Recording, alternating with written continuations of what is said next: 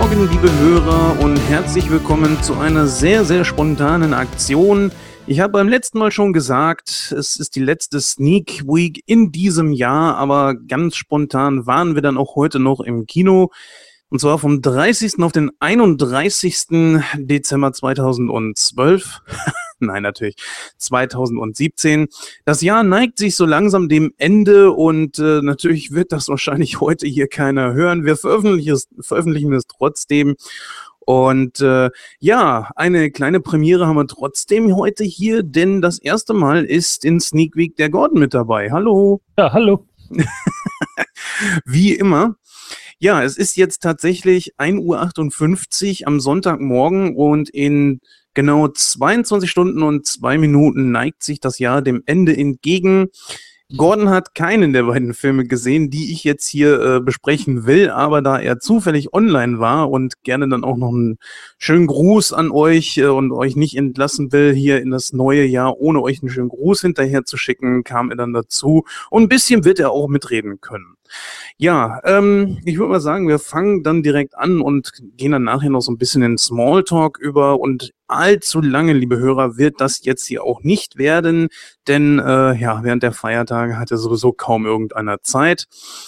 Gut, ähm, es geht heute um zwei Filme. Den einen habe ich vor einigen Tagen in der Sneak gesehen. Der wird auch äh, erst nächstes Jahr starten. Und zwar geht es um The Commuter. Das ist ja der neue Film von Liam Neeson. Und äh, das wird schon etwas merkwürdig zu besprechen sein, denn ich habe das Gefühl, ich habe einen Film gesehen in einem anderen Gewand, den ich schon kenne. Aber da gehen wir gleich drauf ein. Und das ist beim anderen Film auch nicht unbedingt anders, denn es geht um Happy Death Day. Gut, ich würde mal sagen, wir fangen mal mit äh, The Commuter an. Ähm, das ist ein Film, der äh, am 11.01. starten wird, also in knapp zwei Wochen von jetzt an.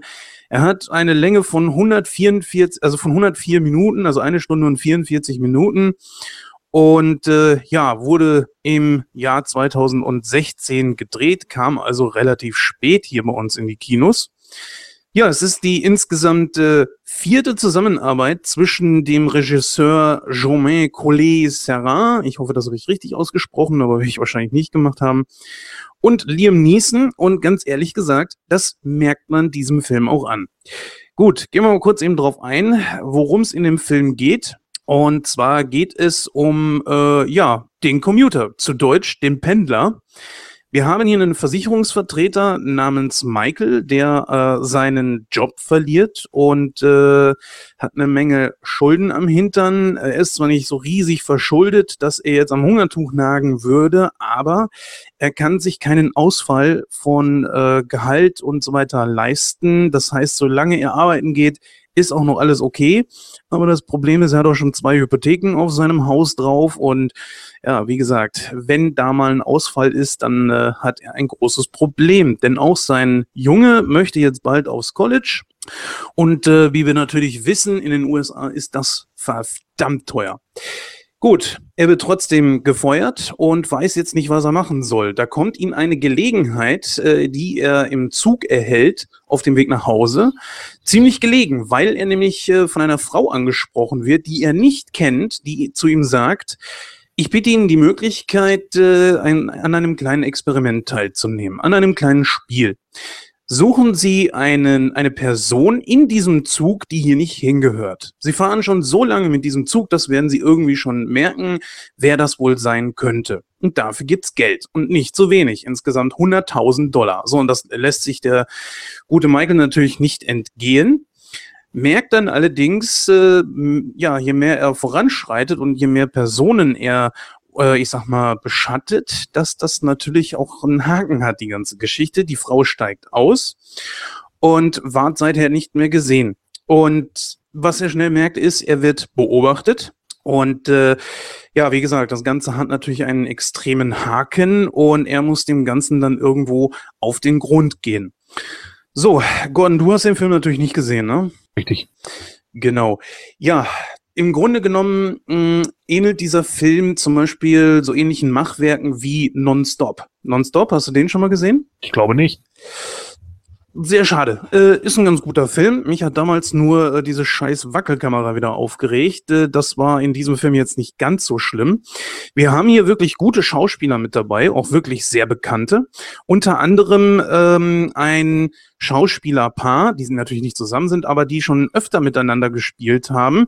Und äh, das ist zum einen Patrick Wilson und Vera Farmiga. Die beiden kennen wir ja als äh, ja dieses Geisterjäger-Pärchen, sag ich mal, aus den Conjuring-Filmen. Die beiden haben hier also auch einen Auftritt. Diese mysteriöse Frau, die halt Michael dazu anstiftet, dieses Experiment oder Schrägstrich Spiel äh, da mitzumachen, das ist auch eben Vera Famiga. Eine wirklich äußerst schöne Frau, finde ich. Äh, ist jetzt mittlerweile auch schon, ich glaube, 45 oder so. Und ich finde, sie hat sowas wirklich Schönes, Natürliches. Ich glaube, das ist nicht dein, dein Typ Frau, oder, Gordon? Vera Famiga? Keine Ahnung, ich kann dies wenig einschätzen. Auf jeden Fall eine wirklich gute Schauspielerin. Und was man auf jeden Fall sagen muss, äh, Patrick Wilson und also ich weiß nicht, warum man das gemacht hat, ist natürlich äh, etwas seltsam. Aber trotzdem weitere sehr bekannte Schauspieler, Sam Neill zum Beispiel, braucht man glaube ich nicht sagen, dass der bei Jurassic Park 1 und 3 mitgespielt hat. Und äh, Jonathan Banks natürlich. Und Jonathan Banks ist Vergon. Ja, der ist Mike aus Breaking Bad. Ganz genau. Und ich glaube, dass die meisten von uns auch Breaking Bad auf jeden Fall gesehen haben sollten. Äh, er hat hier eine etwas andere deutsche Synchronstimme. Das finde ich ehrlich gesagt gar nicht so gut. Und ja, die Rolle ist jetzt auch nicht sonderlich groß, aber ich finde es toll, dass er trotz seines gehobenen Alters dann weiterhin Filme macht. Wer allerdings, äh, also wer, wer man wirklich sein Alter mittlerweile ansieht, ist Liam Neeson. Klar, er ist älter geworden, aber ich finde, er hat sich noch relativ gut gehalten, wenn man jetzt mal so zwischen Star Wars Episode 1 und sagen wir so bis zu 2014, 2015 guckt, hat er sich eigentlich gut gehalten. Aber in diesem Film hier sieht man eigentlich sein fortschreitendes Alter schon ganz, ganz deutlich. Ja, wie gesagt, äh, der Film hat unglaubliche Anleihen äh, zu zum Beispiel Nonstop, weil es halt eben auch äh, eine ähnliche Szenerie ist. Bei Nonstop ist es ein Flugzeug, wo er dann natürlich auch nicht weg kann, genauso wie die Protagonisten. Und hier ist es jetzt halt einfach ein Zug. Und daran, das sagte ich ja vorhin, merkt man einfach so die Zusammenarbeit äh, zwischen dem Regisseur und äh, dem Schauspieler. Und der Regisseur ist ja auch noch derselbe, ne, von Nonstop. Genau, und deswegen meinte ich, das ist, äh, ja, das, deswegen meint man das, ja. Aber das ist ja sowieso etwas, was man in den letzten Jahren irgendwie des häufigeren gesehen hat, dass Liam Neeson so Filme macht, die sich schon irgendwie ein bisschen ähneln. Also er hat ja jetzt, äh, ich glaube, so langsam, aber sicher ist dann auch langsam gut mit seinen äh, Actionfilmen. Wie gesagt, er wird einfach älter und so langsam kaufe ich es nicht mehr ab. Hier geht's noch, aber er sollte sich langsam mal nach was anderem umgucken. Er ist ein guter Schauspieler, definitiv. Aber wenn er da noch mit 70 irgendwelche Leute zusammenkloppt, das kaufe ich vielleicht noch einem Schwarzenegger ab, das kaufe ich vielleicht noch einem Stallone mit 70 ab, aber äh, nicht mehr unbedingt Liam Neeson. Trotzdem, die schauspielerische Leistung ist auf jeden Fall für das, was der Film so ist, ganz gut. Und äh, es hat echt Spaß gemacht, ihn sich anzugucken. Ich war auch wirklich sehr überrascht, dass man in einer Sneak so einen guten Film dann noch zeigt. Denn, liebe Sneakgänger, und Gordon ist gerade am Gähnen. Wie gesagt, wir haben es zwei Uhr morgens.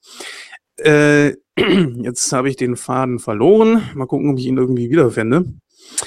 Äh, Gordon, wo war ich gerade? Wolltest irgendwas zu den Sneakgängern sagen? Richtig, genau. Die äh, Sneakgänger wissen ja, dass eigentlich in der Sneak Preview da so Filme sind, die sonst so wahrscheinlich nicht den großen Zulauf haben und die packt man dann, dann eher da rein. Aber die letzten beiden Male war ich echt überrascht. Äh, zum einen The Commuter, dann hatte ich Jumanji dazwischen. Das war schon sehr überraschend. Weiß nicht, ob die da nicht irgendwie was anderes äh, zur Verfügung hatten gerade oder so, aber ist ja sowieso, dass in der Zeit rund um Star Wars kein anderer wirklicher großer Blockbuster dann startet. Ich meine, es ist ja auch wirklich verständlich. Ja, äh, die Szenerie ist, wie gesagt, ähnlich wie die zu, zu Nonstop. Und er muss sich hier dann als Michael auch äh, durch verschiedene Charaktere kämpfen, die er beschatten muss. Er muss sie nicht nur beobachten und sie versuchen einzuschätzen, sondern er muss auch überlegen, was er tut, weil äh, je mehr er fortschreitet, desto schlimmer werden die Ereignisse. Ich möchte da natürlich nicht spoilern, weil das, das machen wir an dieser Stelle natürlich nicht. Aber ähm, das ist in dem Fall schon auch ein kleines Verwirrspiel. Vor allen Dingen auch, was hat es eigentlich mit der ganzen Geschichte auf sich? Aber das haben wir ja auch schon bei äh, dem anderen Film gehabt, also bei Nonstop. Isaiah, es hat unglaubliche Ähnlichkeiten und deswegen kann ich mich diesem Vergleich einfach nicht äh, entziehen. Von daher, ja. Das war es eigentlich auch großartig, was man über den Film sagen kann. Ich gehe jetzt einfach mal hier auf Movie Pilot und da haben wir bisher natürlich Kritikerbewertungen und das leider nur zwei. Ist also nicht wirklich aussagekräftig. Die geben dem Film 53 Prozent im Durchschnitt. Ähm, Sehr herausragend. Ja, aber ganz ehrlich, Gordon, da warten wir mal ab. Kritiker hören sich gerne selber und normalerweise geht die Community noch ein bisschen mehr. Ich schätze mal, die Community würde wahrscheinlich auf 61 gehen. Ich gehe einfach mal, weil ich den Schauspieler gern mag, weil ich diese Szenerie, das, was sich immer so schön an einem Ort, äh, das, was an einem Ort stattfindet, sehr, sehr mag. Und deswegen gehe ich mal auf 67 Prozent, 68 Prozent im allerhöchsten Fall. Ne? Naja, also wenn ich mal äh, jetzt mir das, das Resümee von Colette Sarah, also von dem Director angucke, äh, dann kann ich halt sagen, dass der eine Menge von diesen, ja, äh, mittelmäßigen Filmen gemacht hat. Die sind alle irgendwie okay, die kann man mal gucken, aber die waren alle für mich nicht so herausragend. Also er hat ja das Remake von House of Wax gemacht Mhm. Das war natürlich ganz witzig, wenn Paris Hilton da eine, eine Stahlstange durch den Kopf bekommt und ich durchs Kino rufen kann, siehst du, kein Gehirn. aber, aber ansonsten war der halt der hatte halt nicht wirklich so viel mit dem Klassiker mit Vincent Price irgendwie gemein, ne? wo man irgendwie äh, tatsächlich einen Gruselfaktor dahinter hat, sondern das war in meinen Augen Gore und das war es dann auch schon und das auch nicht unbedingt wirklich gut. Es war okay, den konnte man mal gucken und für einen Horrorfilm in Ordnung, aber sehr auf ja Hochstyle Neuzeit getrimmt. Orphan, den er gemacht hat, mit dem Waisenkind, da wusste ich nach zehn Minuten, was die Quintessenz des Filmes sein wird. Und deswegen war das unglaublich langweilig. Ähm, der hätte auch sicherlich 20 Minuten kürzer sein können. Also da ist viel Geschnacksel hinten durch und äh, wenn man Orphan gesehen hat, dann wüsste man, dass äh, das Mädel in Japan niemals die Probleme gehabt hätte, die sie in den USA gehabt hätte. Äh, weshalb ich dann auch nur gedacht habe, meine Güte, wenn die in der Welt so weit rumgekommen ist, ist sie halt verdammt dämlich. äh, Unknown Identity ging mir genauso wie bei Orphan. Da wusste ich auch nach zehn Minuten, was die, der Twist am Ende sein würde. Und äh, das ist mir dann halt einfach immer so ein bisschen zu wenig. Unknown Identity fand ich natürlich auch gerade nach 96 Hours, aka Taken, unglaublich lahm, muss ich einfach sagen. Also vom, vom, vom Pacing her mhm. sehr, sehr langweilig einfach. Ich glaube, da war Frank Langella noch in der Nebenrolle. Darüber habe ich halt gelacht. Das war nicht gut. Äh, aber sonst ist da auch nicht so viel bei rumgekommen.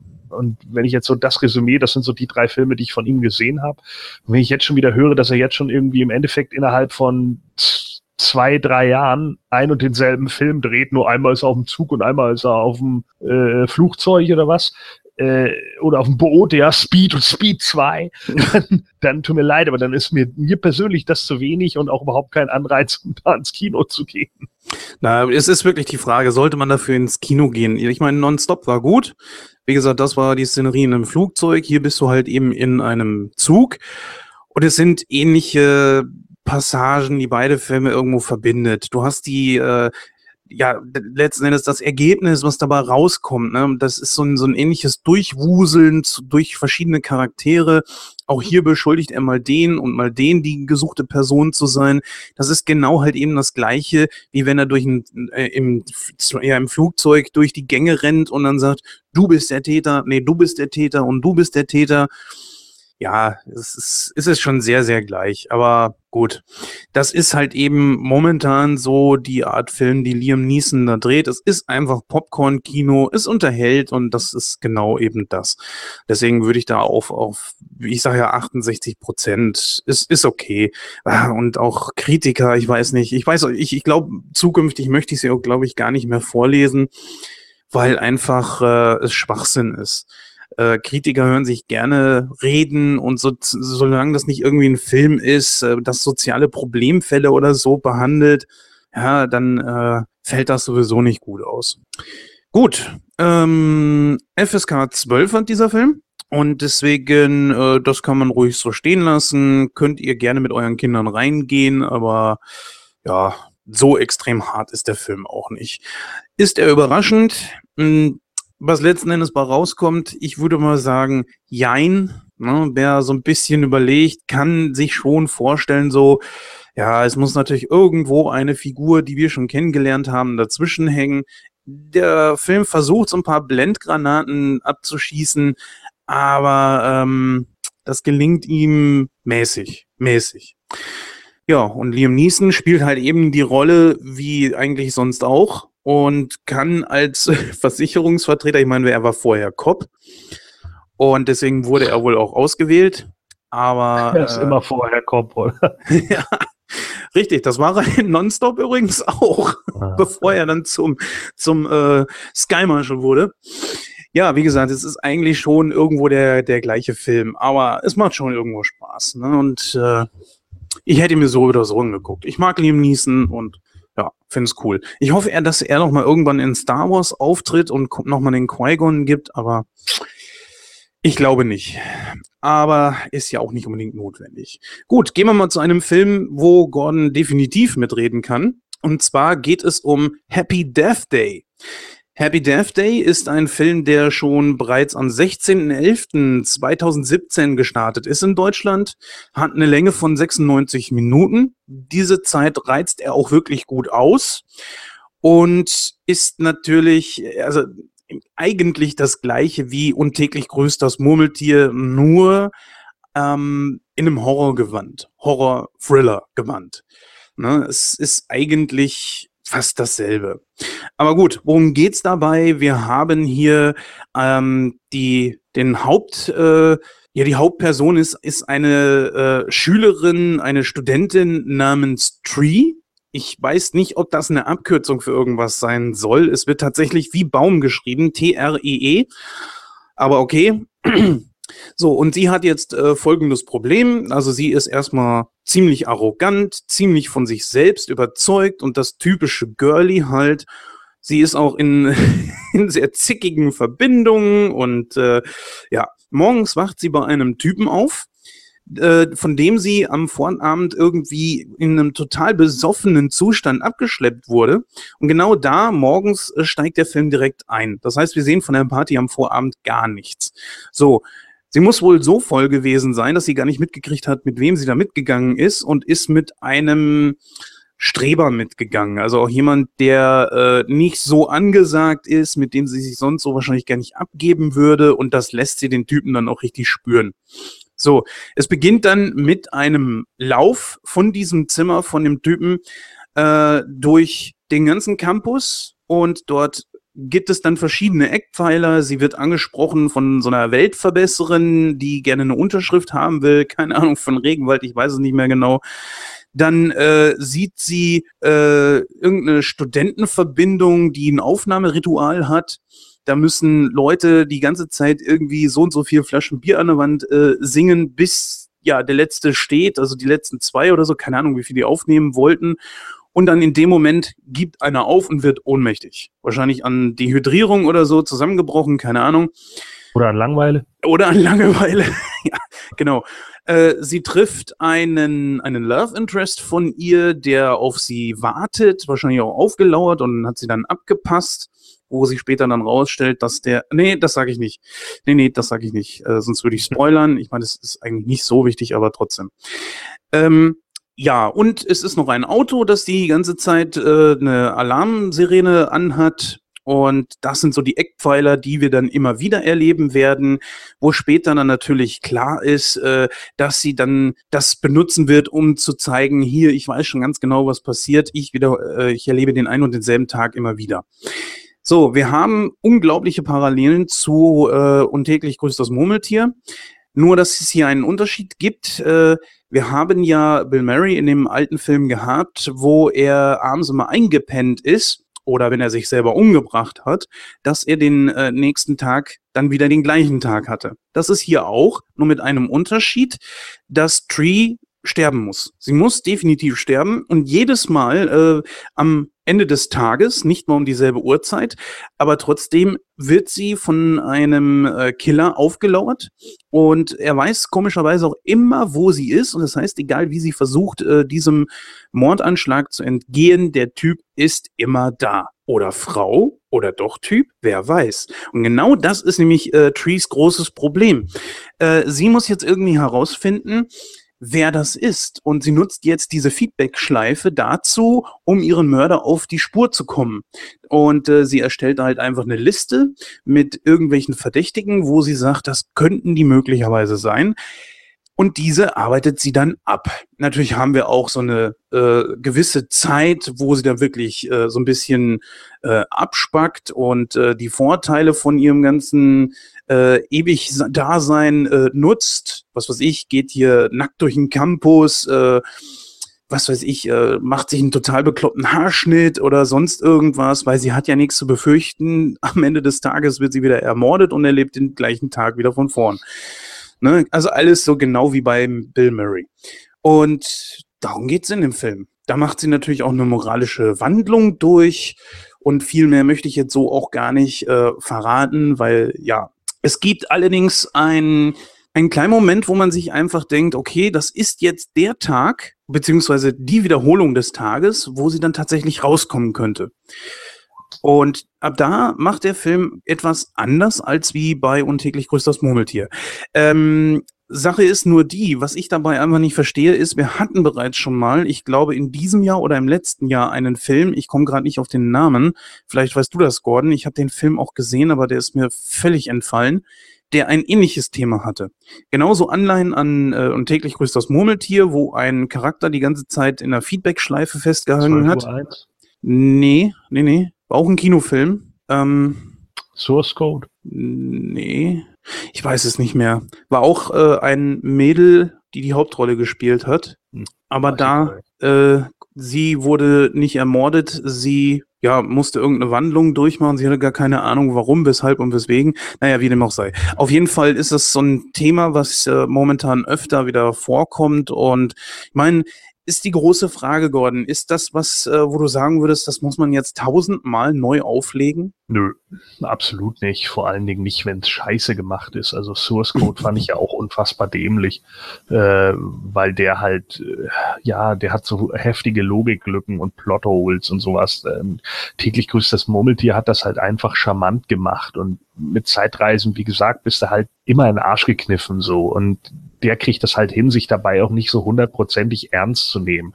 Und der ist halt auch nicht in der Erklärungsnot dahin. Ne? Und genau. äh, ähm, ach so, den Film, den du meintest, ist das der Bullshit mit Tom Cruise gewesen? Nee, nee, nee, nee, das ist ja schon wieder was anderes. Das ist ja. Das war auch so eine Kacke, oder? Wo ja, sie ja, immer wieder ins Gleiche geschickt werden, ins gleiche System oder irgendein Bullshit da. Genau. Also, das, das scheint ja momentan wieder total in zu sein. Ne? Was wäre, wenn du ein und denselben Tag? Und dann muss man sich natürlich, also an, an der Stelle des Mädels würde ich mir auch irgendwann mal die Frage stellen, warum gibt es da eigentlich jemanden, bin ich eigentlich so eine dämliche Sau, dass mich jemand umbringen will? Ja. Und äh, ich muss diesen Tag immer wieder erleben. Warum bin ich eigentlich so kacke?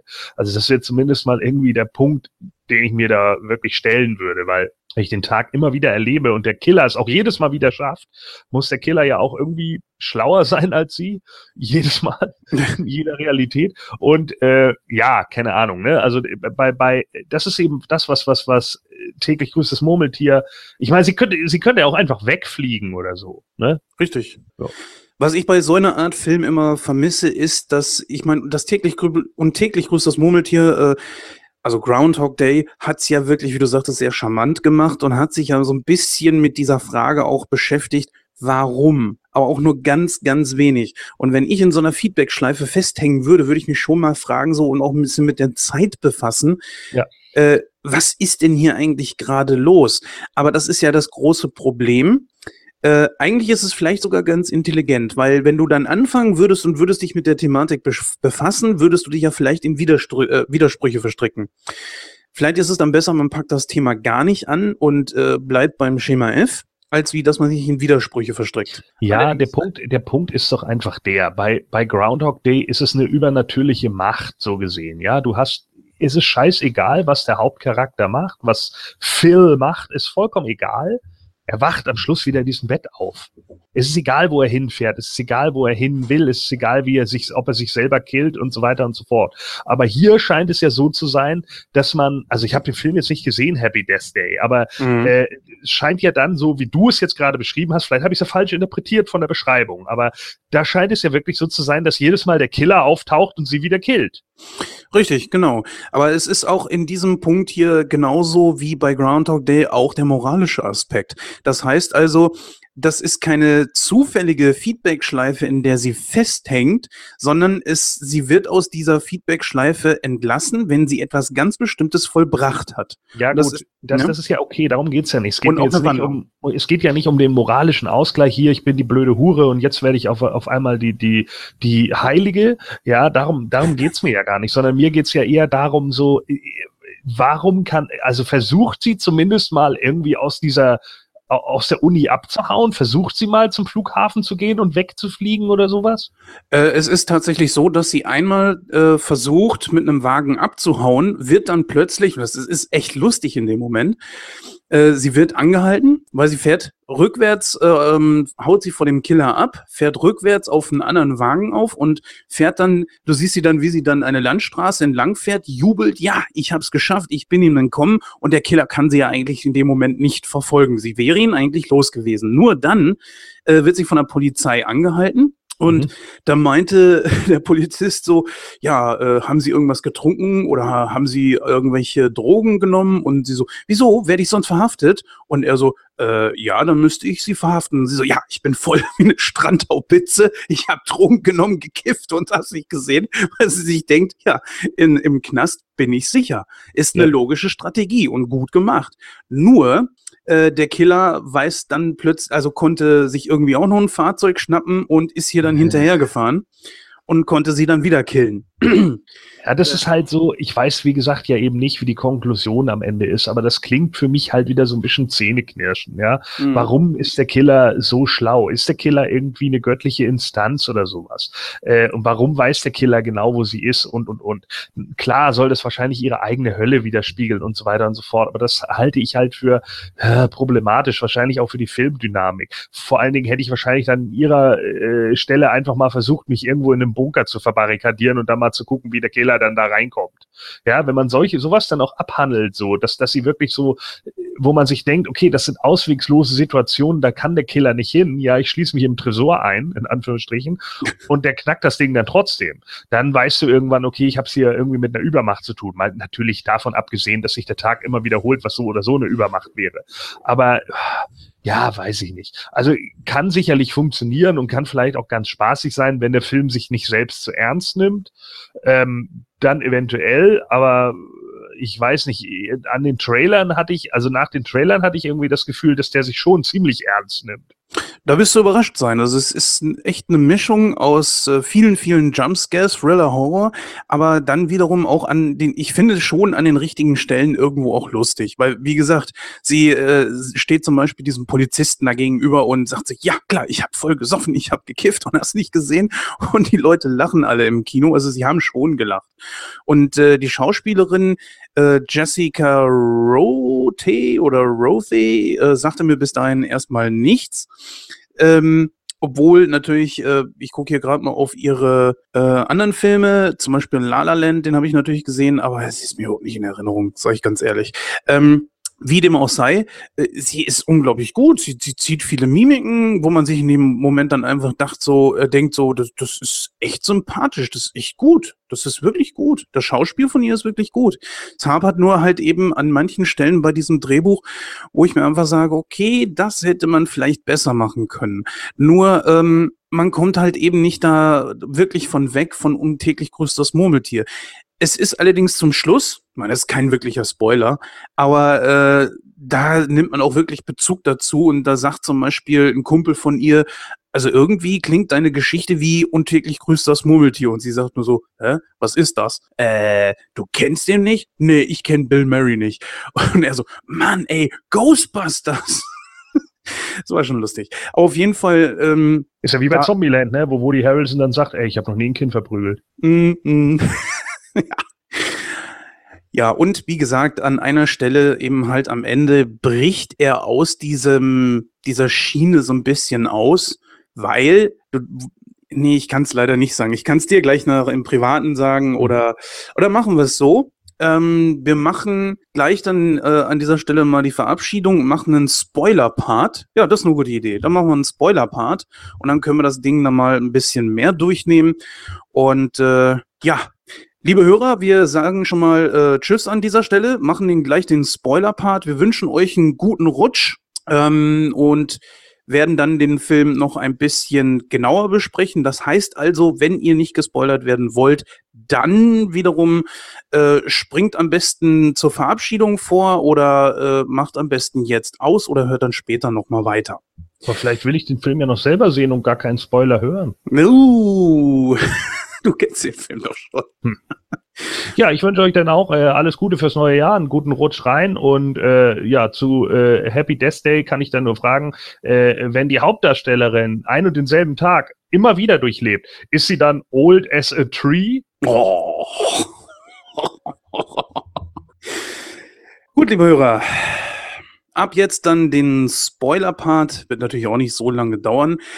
So, ähm, an einer Stelle bricht der Film mit äh, diesem Faden, den äh, er eigentlich ja aus und täglich grüßt das Murmeltier hat. Und zwar ist es am Ende. Sie hat diesen moralischen Part, den sie durchlebt. Sie hat den perfekten Tag. Sie bringt alles ins Reine mit ihrem Vater, mit dem Typen, wo sie dann morgens am, äh, immer aufgewacht ist. Mit dem hat sie ja nicht gepennt, aber sie hat sich in ihn verliebt, weil er sie vor dem äh, Killer versucht hat zu bewahren, ähm, dann allerdings dabei starb. Und ähm, Deswegen äh, hat sie sich in ihn verliebt, gesteht ihm ihre Liebe, sie äh, kommt mit ihrer Mitbewohnerin ins Reine ähm, und so weiter und so fort. Ne? Macht da mit ihrem Typen, den der äh, am Anfang da auf sie wartet, hinter diese auf diese, diesem Walk zwischen äh, dem Campus und äh, ihrem ihrer Studentenverbindung da, dem sagt sie, du, ich weiß, du bist schwul, ist okay, lebst so wie du willst, bla und hast nicht gesehen. Und ja, in dem Moment äh, denkt sie sich, es ist alles cool und geht dann los, um den Killer entsprechend zu schnappen. Der Killer ist wohl jemand, der gerade ausgebrochen ist und äh, der liegt im Krankenhaus und sie weiß ganz genau, der Typ wird fliehen und wird es dann auf sie absehen. Dann geht sie dahin, stellt sich ihm ähm, in einem wirklich guten Kampf, aber dann kommt ein Twist, womit man eigentlich nicht rechnet weil in dem Moment ähm, ist es so, sie kann ihn besiegen, der Typ ist tot und dann passiert es allerdings, dass sie nächsten Morgen wieder aufwacht und der Tag beginnt wieder von vorne und du denkst dir, hä, was zum Teufel ist jetzt wieder los? Ob der Twist gut ist, ich sag mal nein. Ähm, zumindest ist er überraschend, aber es geht letzten Endes darauf hinaus, dass eigentlich ihre Mitbewohnerin der äh, Killer ist und sie hat ihr einen Cupcake gegeben, den sie an dem Tag davor gegessen hat und ist dann äh, ganz spät im Schlaf gestorben. Deswegen hat sich dieser Tag erneut wiederholt. Und sie schnallt das in dem Moment, dass äh, ihre Mitbewohnerin irgendwie diesen äh, Verbrecher, diesen, diesen Mörder dort äh, irgendwie angestachelt hat und dafür gesorgt hat, dass er äh, fliehen und es auf sie absehen konnte. Nur als sie gemerkt hat, so, okay, äh, der Typ ist tot, hat sie das selbst in der Hand genommen und hat dann diesen Cupcake vergiftet. Und das Ganze nur deswegen, weil Tree etwas mit äh, einem der Dozenten angefangen hatte, in den sie aber verliebt war. Und da, da dachte ich mir, okay, äh, das ist jetzt das. Oh, nee. Es ist ein schöner Twist, mit dem man nicht rechnet, aber äh, nur aufgrund einer Eifersuchtsszene äh, heraus, weiß ich nicht. Und die ganze Zeit. Heute wird auch äh, alle Emotionen über alles gestellt. Also passt das doch heutzutage. Da können sich dann viele Leute mit identifizieren, weil Emotionen immer über alles gehen. Ja, es ist nur so, dass äh, diese Gestalt schon sehr männlich rüberkommt, weil ihr Killer ist immer groß, ist immer muskulös und eigentlich ist es ja schon so, dass sie ab und zu da drunter steckt. Und das kommt halt eben nicht überein. Anbei, ähm, was kannst du einem Menschen spritzen, dass der aus einem todesähnlichen Zustand plötzlich wieder, ich meine, keine Ahnung, ich weiß nicht, was ihn gespritzt hat, aber auf jeden Fall ist es schon irgendwie ein bisschen wirr. Mhm. Und ah, ja gut, ich sage ja, an dieser Stelle bricht dann der Film tatsächlich aus diesem dieser Schablone von äh, Groundhog Day aus, was positiv anzumerken ist, aber dann nur aufgrund einer Eifersucht, äh, Eifersüchtelei, weiß ich nicht, ist das ein bisschen seltsam. Ja, ich weiß nicht, ne? Wir haben ja auch im Endeffekt ähm, solche, solche Ungereimtheiten hast du ja auch bei High Tension oder sowas, ne? Wo der Twist dann am Ende auch ist, dass es gar keinen Killer gibt, der sie irgendwie verfolgt, sondern äh, dass sie das die ganze Zeit selber macht. Und da sind dann halt auch so Sachen dabei, wo ich dann einfach denke, Alter, das dürre Gerippe von Frau, die irgendwie 50 Kilo wiegt. Und jeder Kerl sie weiß nicht, hochheben und wegschmeißen kann, ja. Wie schafft das denn irgendwie, ein ganzes, riesiges Klavier irgendwie zu verschieben und damit jemanden noch zu köpfen? Weißt du, wie schwer das ist? Mhm. So, das ist als Mann schon schwierig. Und der Typ, den sie da immer sieht, weil sie ja irgendwie schizophren ist oder bla, der ist halt so ein muskelbepackter Dude, wo man sich dann irgendwie noch denken kann, okay, das ist jetzt halt ein klassischer Slasher. Aber nein, weil das halt die Zeit von M. Night Shyamalan war, wo ja alles ein Twist ist. I see dead people. Oh, ja, krass. Ne, mhm. Die haben mit Six Sense einen Twist gebastelt. Deswegen muss jetzt überall der Twist am Ende kommen. Das war ja mal so ein, so ein Hollywood Curse irgendwie bis Mitte der 2000er. Unbreakable, auch ein großes Beispiel davon. Zum Beispiel, ja. Und äh, also viel, viel von diesem ganzen Kram und Shyamalan war ja immer so einer, der da ganz viel mitgemacht hat, auch mit, wie hieß es, The Village und bla. Oh, ja, ey, erinnere mich nicht daran. Dieser Film war ja endlos beschissen. So, und, und äh, da gab es dann natürlich viele, die auf diesen Zug mit aufgesprungen sind. Und äh, teilweise machen diese Twists halt in Bezug auf den Film null Sinn oder sind halt so doof, dass man sich dann irgendwie denkt, so, oh komm, ernsthaft, das ist jetzt hier die Aussage irgendwie, also bitte, da wäre manchmal irgendwie, manchmal denke ich so, da wäre es geiler, wenn Hulk Hogan reinkommt und jemanden einfach mit dem Stuhl vermöbelt. so, dann gibt's irgendwie von mir 10 für 10 für Trash. Aber äh, so, der, der, der, der Rest ist halt einfach nur dumm. Und ja, wie gesagt, das war halt auch so ein Ding. High Tension wurde von, oder Haute Tension, weil er ja aus Frankreich kam, der wurde ja von, von äh, vielen so hammermäßig gelobt und ja und oh und was für ein Geniestreich. Und ich habe den geguckt und habe gesagt, was war daran ein Geniestreich? Das ist hammerdumm, das Ende. ja, du, das ist, der Film kann noch so gut sein, wenn das Ende nicht passt. Ja ich meine, das Ende kann viel rausreißen. Das war ja bei Sixth Sense so, muss man mal ganz ehrlich sagen. Und es war auch bei ähm, Unbreakable ziemlich cool, weil dann man sich am, man hat sich ja wirklich gedacht so, okay, jetzt ist eigentlich wirklich alles äh, super tutti und man hat hier noch die Abschlussszene, aber dann so, hä, Alter, nee, ernsthaft, cool. Und das war ja jetzt kein Mittel, wo man sagen würde so, das ist scheiße, dieses Mittel, was, was Shyamalan da benutzt hat, was auch viele andere noch benutzt haben, wie du es ja auch gesagt hast. Nur das große Problem ist, es machen zu viele zur selben Zeit. Und deswegen kommt es so unglaublich lame rüber.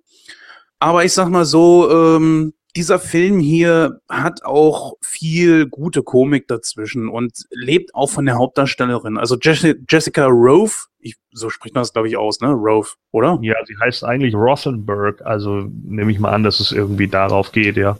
Ja gut, dann sagen wir Roth. Ja. Warum auch immer man das mal Rothenberg klingt doch cool. Naja, wieder mal. Äh, also Jessica Roth hat eine wirklich gute schauspielerische Leistung hingelegt. Und ich glaube, die werden wir auch öfter noch sehen. Und der Film ist wirklich was für zwischendurch. Das kann man definitiv sagen. Nur ins Kino braucht man dafür nicht mehr gehen. Also erstens ist er ja schon äh, über fünf, sechs Wochen im Kino. Und äh, hat jetzt auch nur eine Vorstellung zum Beispiel heute gehabt. Wir sind um 23.15 Uhr reingegangen.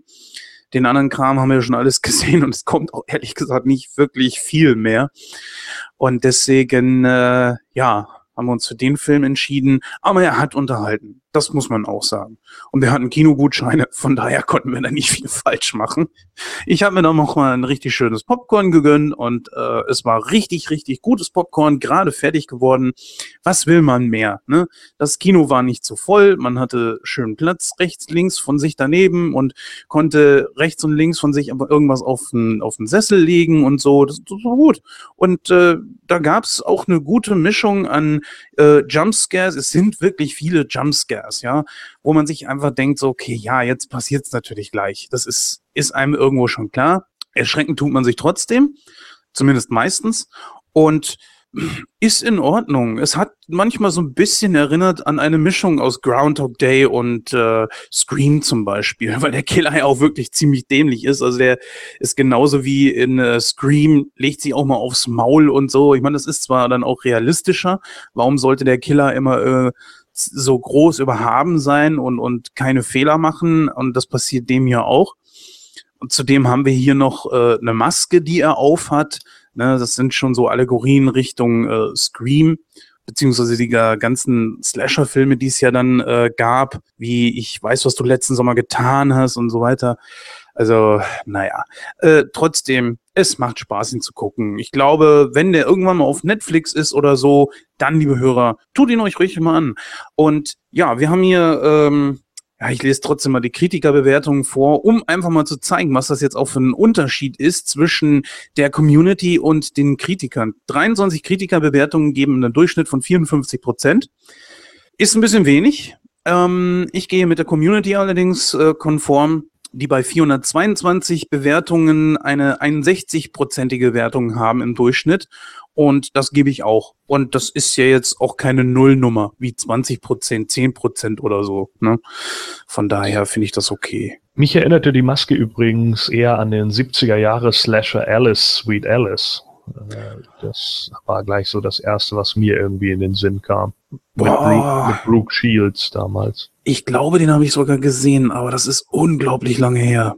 Auf jeden Fall eine Maske natürlich, die ziemlich cool ist, finde ich, weil sie auch so dieses, äh, so, so ein bisschen clownsmäßig ist. Ich weiß gar nicht, auf was fußt diese Maske. Weißt du das? Das hat mich an irgendetwas erinnert. Das sieht aus wie eine Babypuppe. Mm, ja, ja, das stimmt wohl.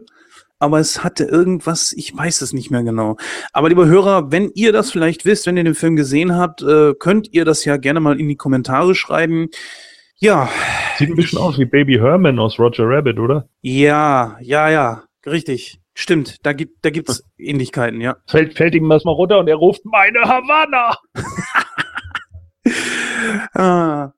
Ja, liebe Hörer, ähm, wir machen hier jetzt noch ein klein bisschen Smalltalk weil zu dem Film ist soweit alles gesagt und ich glaube nicht, dass er es jemals in unsere Hauptshow schaffen wird.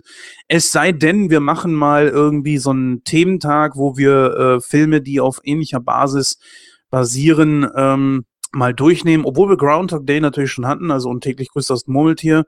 Aber ansonsten, ich weiß Welche nicht, Folge Gordon. War das eigentlich? Hm? Welche Folge war das eigentlich? Das ist gut, dass du das fragst. Denn auf nightcrow.de, liebe Hörer, eine unglaublich tolle Seite, die ich jetzt gerade hier nicht finde, verflixt nochmal, ähm, gibt es natürlich die Möglichkeit unter Podcast-Archiv, äh, dass ihr euch da die Sache mal anhört. Wenn ihr allerdings genauer suchen wollt unter irgendeinem Film oder so, wie ich das jetzt mache, dann geht ihr einfach unter Filme, Serien und dann geht ihr auf U ich weiß, normalerweise fängt das natürlich mit drei Punkten an, aber das habe ich hier gelassen. Und dann seht ihr sofort, es ist die Ausgabe 58 gewesen, also vor fast 40 Ausgaben. Ja. Schon wieder so lange her gewesen? Krass. Ja, richtig. Und zwar war, glaube ich, sogar im täglich grüßt das Murmeltier mit einer der ersten Folgen, wo der Julian mit dabei war. Es war nicht die erste, aber es war eine der ersten. War die erste nicht Quiet Earth oder so? Mhm, genau, das war die erste. Warte mal, ich guck mal eben kurz, wo Quiet Earth war. Quiet Earth war 53. Siehst du? Ist gar nicht so verkehrt. Und irgendwo da in dem Drehrum wurde er dann ja auch festes Mitglied.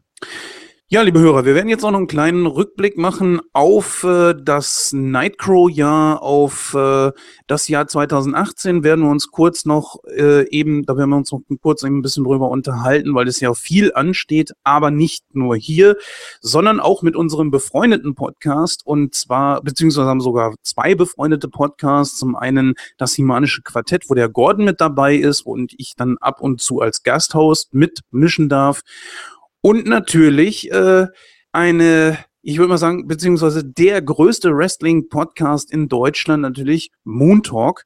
Ich würde mal sagen, damit fangen wir auch direkt mal an. Ähm, was uns da erwartet, denn äh, da geht diese Show auf die 500. Ausgabe zu und das ist unglaublich hammerhart. Also ich weiß auch noch nicht so richtig, was da jetzt äh, alles kommen wird. Wir haben äh, kurz mal drüber gesprochen, also in einer äh, in einem Neujahrsgruß von ein paar Tagen. Könnt ihr euch gerne auch mal anhören. Liebe Hörer, Die entsprechenden Links dazu findet ihr auf unserer Link-Area unter nightcrow.de, bevor ich das wieder zum tausendsten Mal falsch sage. Und ich werde es, glaube ich, immer falsch sagen. Von daher lasse ich es lieber. Wie gesagt, dort findet ihr alles. Und äh, ja, Gordon, hast du gerade im Blick, was dort alles äh, stattfinden soll bei der 500.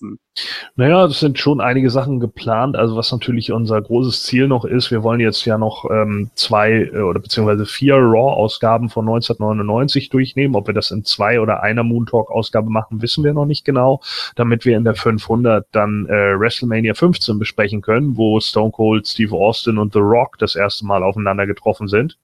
Und ja sozusagen schon so der der erste große Main Event der Attitude-Ära war zwischen den beiden. Mhm. Und ähm, ja, das ist auf jeden Fall natürlich angesetzt. Äh, dann ist natürlich noch ein Quiz angesetzt. Also irgendjemand wird gegen meinen äh, Titel antreten.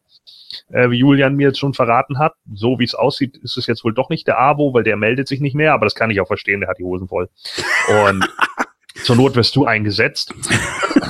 Fallobst. Wenn es niemand anderen gibt, ja genau, dann kommt das Streifenhörnchen und dann ähm, Barry Hardy Genau. Und, äh, genau. Und dann müssen wir halt gucken. Ähm, ich habe noch keine Ahnung, wer jetzt wirklich was macht. Ähm, wir haben natürlich diverse Fragen gestellt bekommen von den äh, Nutzern. Also auch ja, wir haben ja immer unsere unsere Fragen-Division äh, äh oder oder Fragensektion über Wrestler.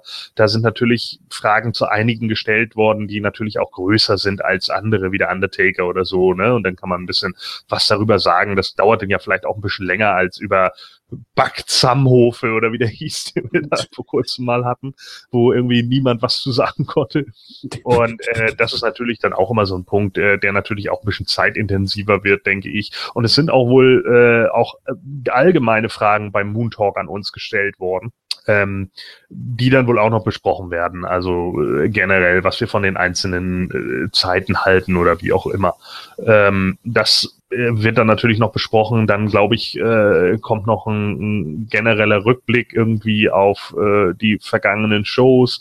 Es sind natürlich auch ein paar Leute noch eingeladen, äh, die damals mit beim Moon Talk dabei waren und vielleicht einen Gastauftritt haben. Nur da ist natürlich auch immer die Frage, wie verlässlich ist das alles, ne? Und, und kommen die Leute tatsächlich auch und so weiter und so fort. Also ich habe schon ein, zwei Zusagen gehört, was ich auch ganz cool finde, aber bei manchen ist es halt einfach auch noch offen. Und naja, gut, ne? manchmal ist es dann vielleicht auch einfach so, dass man dann eben sagen muss, okay, für die ist die Zeit des Podcastens vielleicht vorbei äh, aus welchen Gründen auch immer, weil sie Vater geworden sind oder weil sie im Real Life einfach andere Sachen zu tun haben, dann ist das eben so und das muss man dann auch respektieren. Natürlich, klar, also auf jeden Fall. Dann äh, wird es, glaube ich, sowas geben wie eine, also man muss ja sagen, Moontalk hat eine eigene Hall of Fame und dort wird ein ganz besonderer Mensch aufgenommen. Ich weiß natürlich schon, wer es ist. An dieser Stelle, ich, ich wusste es ehrlich gesagt nicht, dass man den Namen nicht sagen darf. Zum Glück weiß ich es jetzt mittlerweile. Mhm. äh, deswegen spreche ich es mal nicht aus, sonst würde ich, glaube ich, hier eine Überraschung verderben. Jo. Aber das wird auf jeden Fall äh, passieren. Dann, äh, ja, das Quiz. Wie gesagt, äh, vielleicht bin ich es, vielleicht auch nicht. Ich habe dort natürlich sehr auf die Kacke gehauen und wir wissen natürlich alle, dass Gordon mich da äh, vorführen wird. Das ist ganz klar. Ich werde auch gar nicht versuchen zu gewinnen, sondern einfach nur gut auszusehen. Das heißt, äh, punktemäßig nicht ganz so weit abgehangen zu werden wie beim Ach, letzten Mal. Jetzt wird hier knallhart K-Fape gebrochen bei Nike. ja, wir sind ja nicht, äh, ne, das, das, wir sind ja noch nicht beim Moontalk. Also von daher ähm, nein, also beim Moon Talk habe ich natürlich extrem auf die Kacke gehauen. Aber liebe Hörer, das ist nun mal Show. Und wenn ich da nicht auf die Kacke hauen würde und sagen würde, ich habe eh keine Chance, äh, wem macht das Spaß? Keinem. Ähm, und Gordon ist natürlich auch jemand, mit dem man das richtig gut machen kann. Und von daher, äh, ja, reiz ich ihn da so ein bisschen. Aber ist natürlich alles nur Show. Ja, ähm, es ist, glaube ich, eine extrem große Ausgabe dafür angesetzt. Ich glaube, um die zehn Stunden oder mehr sind angepeilt.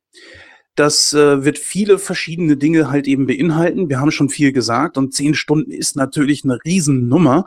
Und es ist natürlich auch klar, dass das nicht alles an einem Tag aufgenommen werden kann, sondern gestückelt und hinterher dann zu einer richtig schönen großen Show zusammengestrichen, äh, geschrieben, geschnitten, ja. Und da freue ich mich ehrlich gesagt jetzt schon drauf. Da werden natürlich wieder viele Leute sagen, so eine riesenlange Ausgabe. Ja, das kann ich auch nachvollziehen. Aber ich bin natürlich zum einen jemand, der sagt, man kann sich das natürlich auch gestückelt anhören, man kann es ja ausmachen und später weiterhören. Ein Wunder der Technik, lieber Hörer. Es ist möglich, ich habe es gehört. Ich habe sogar am eigenen Leib äh, empfunden. Äh, ja. Wortfindungsschwierigkeiten nachts um kurz vor drei ist auch nicht mehr ne? Aber wie gesagt, das äh, ist einfach nun mal auch Teil der Show, dass diese Shows so extrem lange gehen und äh, das macht halt eben diese Show auch entsprechend aus. Und äh, so soll es, denke ich, auch bleiben. Ne? Gut, haben wir da schon mal so einen kleinen Ausblick gegeben. Dann, äh, ja, das Himanische Quartett. Ich weiß nicht, wie es bei euch dann nächstes Jahr aussehen wird. Ich als Gasthost bin äh, nur teilweise in die Planung mit einbegriffen. Da wirst du da ein bisschen mehr zu sagen können. Äh, aber das Schönste, was du, glaube ich, allen, ich meine, hier hören ja auch Leute zu, die genau eben von Planet Eternia auch kommen. Und ich glaube, das Schönste, was du sagen kannst, ist, dass es definitiv auch 2018 weitergehen wird, oder? Ja, ja, also äh, weitergehen wird's auf jeden Fall, aber äh, äh täuscht dich da mal nicht. Also ich bin auch nicht so sehr in die Planung einbezogen, wie du glaubst. ähm, also es ist, es ist halt schon so, dass wir natürlich äh, definitiv immer noch Themen haben werden. Erstmal läuft die Masters of the Universe Classics Serie noch weiter unter Super Seven. Muss man natürlich gucken, wie lange das noch geht und keine Ahnung, aber man hat natürlich auch noch andere Themen. Ne? Also grundlegend, wir sind mit den Hörspielen von Europa noch nicht durch. Das gehen wir zwar steil auf die letzten zu, aber wir sind noch nicht da. Das heißt, also da hat man auf jeden Fall auch nochmal Themen und äh, dann gibt's natürlich auch andere Sachen. Man kann die in meinen Augen auch immer noch den Cartoon besprechen äh, und so weiter und so fort. Also es gibt in, in meinen Augen viele Sachen, die man besprechen kann. Man kann auch die Figuren im Einzelnen besprechen, was ja bei vielen Hörern auch gut angekommen ist. Als wir, glaube ich mal, ich weiß gar nicht, haben wir Cobra Khan durchgenommen oder so. Mhm. Ähm, und da natürlich auch so die Erinnerungen äh, von damals, die nostalgischen Erinnerungen, dann vielleicht auch äh, gucken, wie ist der neu verpackt worden, wie ist der wieder aufgelegt worden in 2000X, wie bei der Vintage äh, oder beziehungsweise bei der Retro-Toyline, bei der Classics-Toyline, wie auch immer. Ähm, da geht natürlich auch so einiges. Also ich denke, so schnell ist das Himanische Quartett dann auch nicht tot zu kriegen. Also das ist dann wahrscheinlich eher eine, eine Sache von, dass irgendwann irgendjemand tatsächlich keinen Bock mehr hat und irgendwie sagt, nö, aber bis jetzt sehe ich das eigentlich so, dass wir drei, also Riley, Demelko und ich, äh, alle noch wirklich Spaß daran haben. Auch die letzte Ausgabe hat wieder eine Menge Spaß gemacht und die, die Wechselhosts, die wir jetzt genommen haben, wo du ja auch dazu gehörst, mhm. also, soweit ich das gehört habe, habt ihr auch alle noch Spaß an der Sache. Ja, natürlich. Also solange das so ist, ähm, denke ich, wird das auch einfach weiter oben bleiben, ist doch ganz klar. Ja, definitiv. Und äh, soweit ich kann, bin ich dann auch immer mit dabei, weil es einfach auch äh, unglaublich viel Spaß macht, mit äh, drei so sympathischen Leuten zu quatschen. Und ich äh, sage das hier nicht, um zu schleimen, sondern die drei sind wirklich sehr sympathisch. Ich bin ja jetzt vor, weiß ich, drei, vier Wochen oder so äh, bei dem Melkor gewesen und habe da so ein bisschen einpacken geholfen. Na gut, war nur zwei Stunden da. Man darf aber auch nicht sagen, äh, vergessen, ich hatte eine Anreise von fünf bis sechs Stunden und am selben Tag das gleiche auch wieder zurück. Eigentlich wollte ich zu einem Kollegen, der in Bayern wohnt, aber das hat sich leider zerschlagen, deswegen bin ich dann auch wieder nach Hause gefahren. Aber trotzdem, die beiden sind unglaublich sympathisch. Und Gordon, das weiß man ja äh, definitiv auch. Ja, sehr, natürlich sehr schade, dass damals der Manuel aufgehört hat, aber der ist, wie wir ja mittlerweile wissen, auch wieder zum Teil da, denn er ist äh, wieder Guest Host, einer von insgesamt vier, Schrägstrich fünf. Und das ist ja natürlich auch eine schöne Sache, dass er da auch äh, ja mal ab und zu wieder zu hören ist. Gut, also mit dem Himanischen Quartett geht es weiter. Und natürlich für euch, liebe Hörer, die ihr Nightcrow mögt und gerne hört, und das werden auch immer mehr, muss man ganz ehrlich sagen. Und da bin ich auch äh, äh, wirklich stolz drauf. Das hat nichts mit Arroganz zu tun, sondern wir sind jetzt im vierten Jahr, im, äh, beziehungsweise jetzt schon im fünften Jahr, wenn das auch gerade erst angefangen hat, äh, des Bestehens dieses Podcastes. Für uns nähert sich auch eine ganz, ganz, ein ganz, ganz großes Jubiläum, nämlich die hundertste Ausgabe. Und ich finde, das äh, sollte man auch nicht unter den Tisch fallen lassen. Dafür haben wir natürlich auch einiges geplant und so weit sind wir da noch gar nicht weg. Und äh, das wird dann letzten Endes schneller kommen, als man dann irgendwie gedacht hat. Wir werden in dem nächsten Jahr in ähnlicher Besetzung weitermachen. Und äh, ich glaube nicht, dass sich viel ändern wird, oder Gordon? Im Jahr 2018 eigentlich äh, werden wir so weitermachen wie bisher. Ich denke, äh, dass äh, DC und Marvel weiterhin große Themen bleiben werden. Äh, wir haben im Dezember dann wieder das große Star Wars Special, wahrscheinlich wieder dann als Weihnachtsfilm. Und natürlich äh, starten die Avengers wieder voll durch mit ja, ich weiß nicht, wird das das Finale sein? Weiß ich nicht. Ist auf jeden Fall bisher der größte Film. Der erste Teil äh, von äh, dem Infinity War, was mit Sicherheit bei uns ein großes Spektakel werden wird.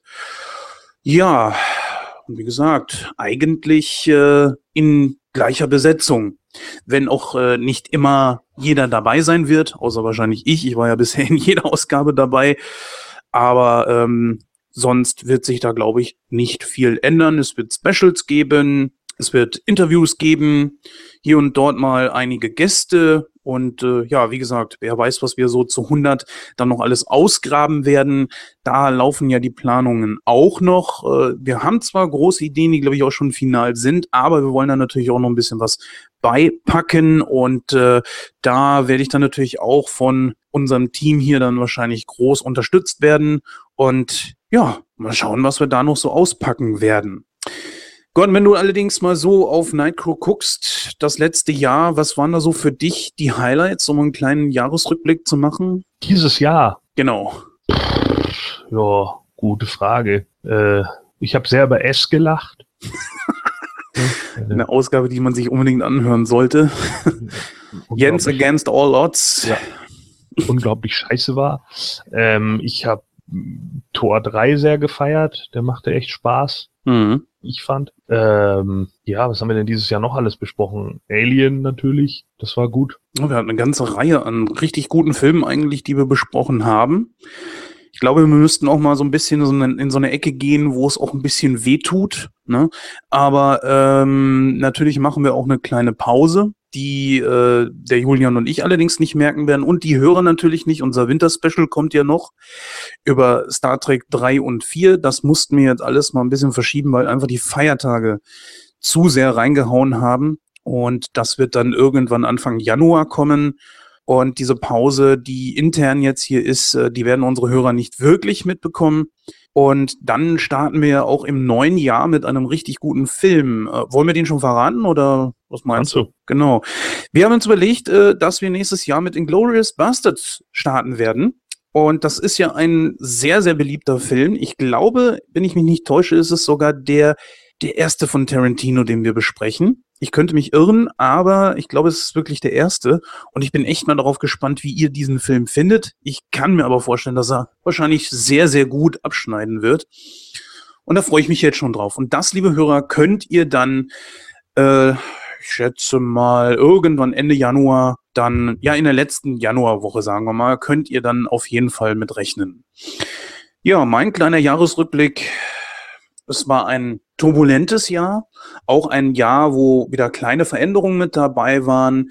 Ähm, manche von uns hatten terminliche Schwierigkeiten, ein bisschen gesundheitliche Schwierigkeiten. Das ist natürlich alles privat, dass wir jetzt nicht so ausplaudern werden, wo dann der ein oder andere nicht konnte, beziehungsweise was verschoben werden musste. Das kriegen ja die Hörer so alles gar nicht mit.